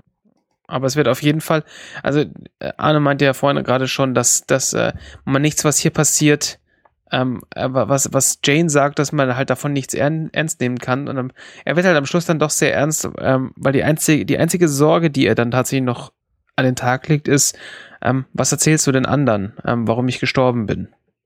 Und ähm, sagt, sagt er, meint er dann so, naja, ähm, erzähl ihn, äh, er, also weil Mel meinte so, ich hab, hab mir noch nicht so genau überlegt, meinte, denk dir bitte irgendwas aus, ähm, sag ihn bitte nicht, was ich getan habe. Also der, er, da, da scheint er tatsächlich das, was er getan hat, ernsthaft zu bereuen. Ja, genau.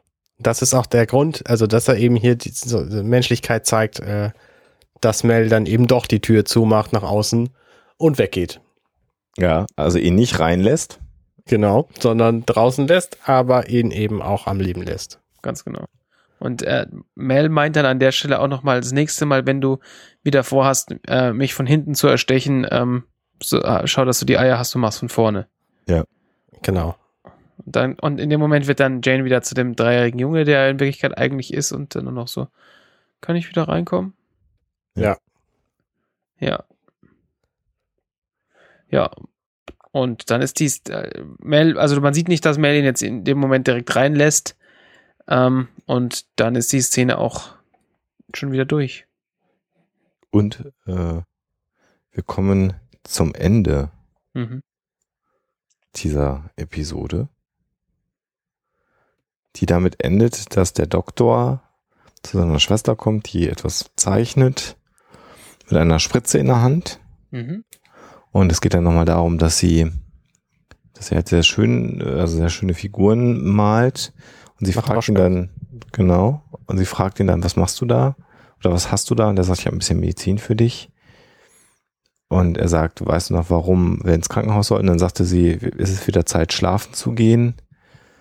Und dann sagt er, nein, nein, äh, so ab jetzt wird's, wird's halt Es ist Zeit auf. besser und es wird jetzt Zeit aufzuwachen. Und äh, beginnt also jetzt seine Schwester zu behandeln und hat scheinbar aus dieser Untersuchung und mit seinem genialen medizinischen Fachwissen etwas geschlossen, wie er seiner Schwester helfen kann. Mhm. Genau. Genau. Und damit sind wir dann am Ende. Und River hat an der Stelle auch keine Angst vor der, vor der Behandlung, die genau. da passiert. Genau, Genau, sie vertraut da dann auch wieder ihrem Bruder natürlich. Mhm. David Boyd, übrigens der Kameramann, da können wir uns nochmal mit David Boyd über einige Dinge äh, unterhalten bei dieser Episode. Die, bei all dem, was wir jetzt rumgemeckert haben, also es ist klar natürlich, dass wir Riesenfans der Serie sind. Also ich sage das jetzt mal für diese Episode. Ich fand die insgesamt sehr gut. Es war eine sehr, sehr, sehr unterhaltsame Folge. Und ich glaube, viele, viele Plotlöcher, die wir hier aufgedeckt haben, liegen natürlich auch darin begründet, dass wir jetzt sehr, sehr genau inzwischen diese Serie gucken, die ja. in Vorbereitung eines Podcasts natürlich mehrfach gucken. Ja. Ähm, so eine Sache wie mit dieser komischen Spritze, die ja eben da gibt, die dann eigentlich so eine Kugelschreibermine irgendwie äh, ist, fällt dir halt in dem Moment einfach auch nicht auf, weil es so schnell geht das erste Mal. Genau. Dass man es nicht sieht. Und ansonsten das tut ja der Story auch keinen Abbruch. Nee, es ist eigentlich eine schöne Geschichte und ich mag diese Heist-Stories, wie man in den Vereinigten mhm. Staaten sagen würde, wenn ich das auch Raubüberfall. Äh, danke. Uh, unser Experte für die deutsche Sprache. glaube ich, ist das deutsche Wort. Ja.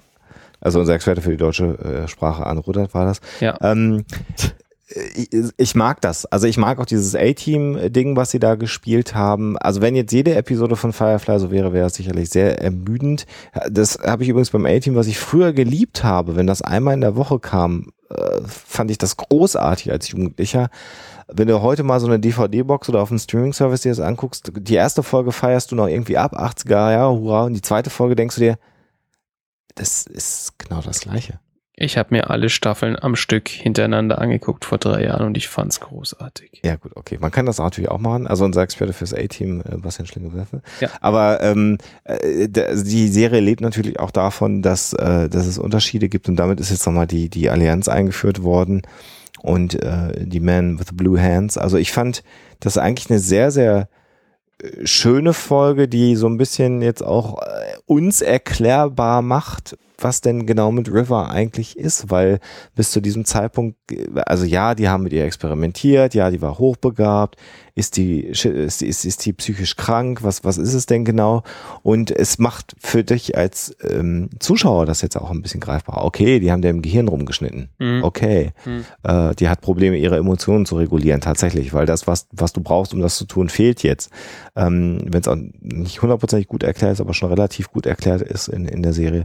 Also das ist halt ganz schön äh, gemacht. Und insofern finde ich Ariel eine sehr schöne Episode. Was wir nicht gesagt haben, ist, wie sie auf Deutsch heißt. Äh, weil, äh, aber es ging nicht nur dir so, Arne, sondern ich habe gedacht, die würde auch im Deutschen Ariel heißen, aber sie heißt im Deutschen falsches Spiel, was eigentlich einen blöden Titel äh, Was schon wieder viel zu viel verrät. Verrät, genau. Ja. Wie das genau. bei den deutschen Titeln dieser Serie ja fast immer der Fall ist, dass sie einfach zu viel verrät. Also mein Fazit, eine, eine, eine von den besseren Folgen, finde ich. Also zumindest sehr unterhaltsam. Ich ja. würde gerne nochmal mit euch über die Szene sprechen, ähm, von der ich glaube, dass sie diese komplette Folge quasi in Gang gesetzt hat. Nämlich, wie ganz am Anfang River Jane die Brust aufschlitzt. Ich glaube nämlich, also ich, ich habe so ein bisschen Schwierigkeit mit dieser Szene. Zum einen ist sie der komplette Ausgangspunkt für alles, was hier passiert. Ja. Weil ähm, da ist nämlich zum einen Simon, der merkt, er muss jetzt mal was tun, um, um sie zu retten ähm, und, ähm, und sie irgendwie heilen. Und Jane merkt halt, dass sie irgendwie gefährlich ist und sie loswerden muss. Und wenn diese beiden Motivationen nicht gegeben wären, äh, dann wäre das wahrscheinlich alles gar nicht passiert. So, wir können, River hat ja so ein bisschen die Fähigkeit, in die Zukunft zu schauen. Genau, das habe ich nämlich auch überlegt, ja. Und jetzt kommen wir hier in so ein Zeitreiseparadox, ähm, das ein bisschen schwierig wird, weil River könnte ja schon im Voraus gesehen haben, dass ähm, Jane die beiden verrät und deswegen schnitz, schlitzt sie ihm die, die Brust auf, was aber dazu überhaupt führt, dass sie verraten werden. Was aber überhaupt auch dazu erst führt, dass sie in dieses Krankenhaus gehen, wo sie verraten werden können, weil die Ansage genau. vorher war ja, sie, keiner verlässt das Schiff. Ja, es ist also hier Zeitreise. Ein, ein, ein Zeitreise-Paradoxon ohne Zeitreise quasi. Das ist wirklich spannend. Ja, doch eine Zeitreise, aber halt nur mit 60 Sekunden pro Minute. Mit, mit Brainzeit. Ja. Also sie, es ist halt, es bleibt halt offen, ob sie die Zukunft vorausgesehen hat und damit aber dann auch alles andere, aber das irgendwie nicht verarbeiten konnte und den dann trotzdem aufgestellt. Also ist, ne, ich meine, so die logische Konsequenz hätte ja sein müssen, sie macht nichts. Oder sie hat es tatsächlich einfach nur gemacht, weil sie bekloppt ist manchmal so ein bisschen. Ja, wobei, wobei ja aber auch da schon in der Sequenz äh, Jane ja mehrfach ihren Bruder auch provoziert hat. Ja, nee. Äh, so eine, so eine Art angestaute Feindseligkeit. Ich bin mir da, ich, ich, ich finde das, ich finde, also ich finde, eu, eures kann ich nachvollziehen, finde ich aber auch maximal konstruiert. Und für das, was ich gesagt habe, war es eigentlich zu wenig. Also dann hätte er ihnen eine Gurgel gehen müssen und sie hätte ihrem Bruder helfen wollen oder so. Also ja. es ist, vielleicht ist es aber auch einfach genau das, dass es einfach völlig erratisch sein sollte und den Zuschauer jetzt wirklich auch äh, emotional so mitnehmen, dass was passieren muss. Und es erklärt natürlich auch Janes Motivation, also über das Finanzielle noch hinaus.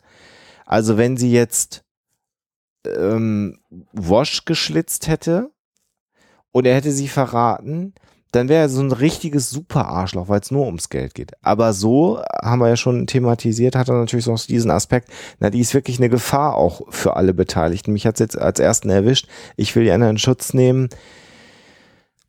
Aber ich glaube, die, die, ja, aber wie das dann so ist, also die Szene am Ende, nach, nach 42 Minuten Episode, weißt du wahrscheinlich sowieso nicht mehr, was die erste Szene war in der Regel. Insofern, finde ich das Zeitparadoxon denkbar, dass sie es so konstruiert haben, weil sie natürlich sehr viel konstruieren, aber fast schon ein bisschen weit hergeholt.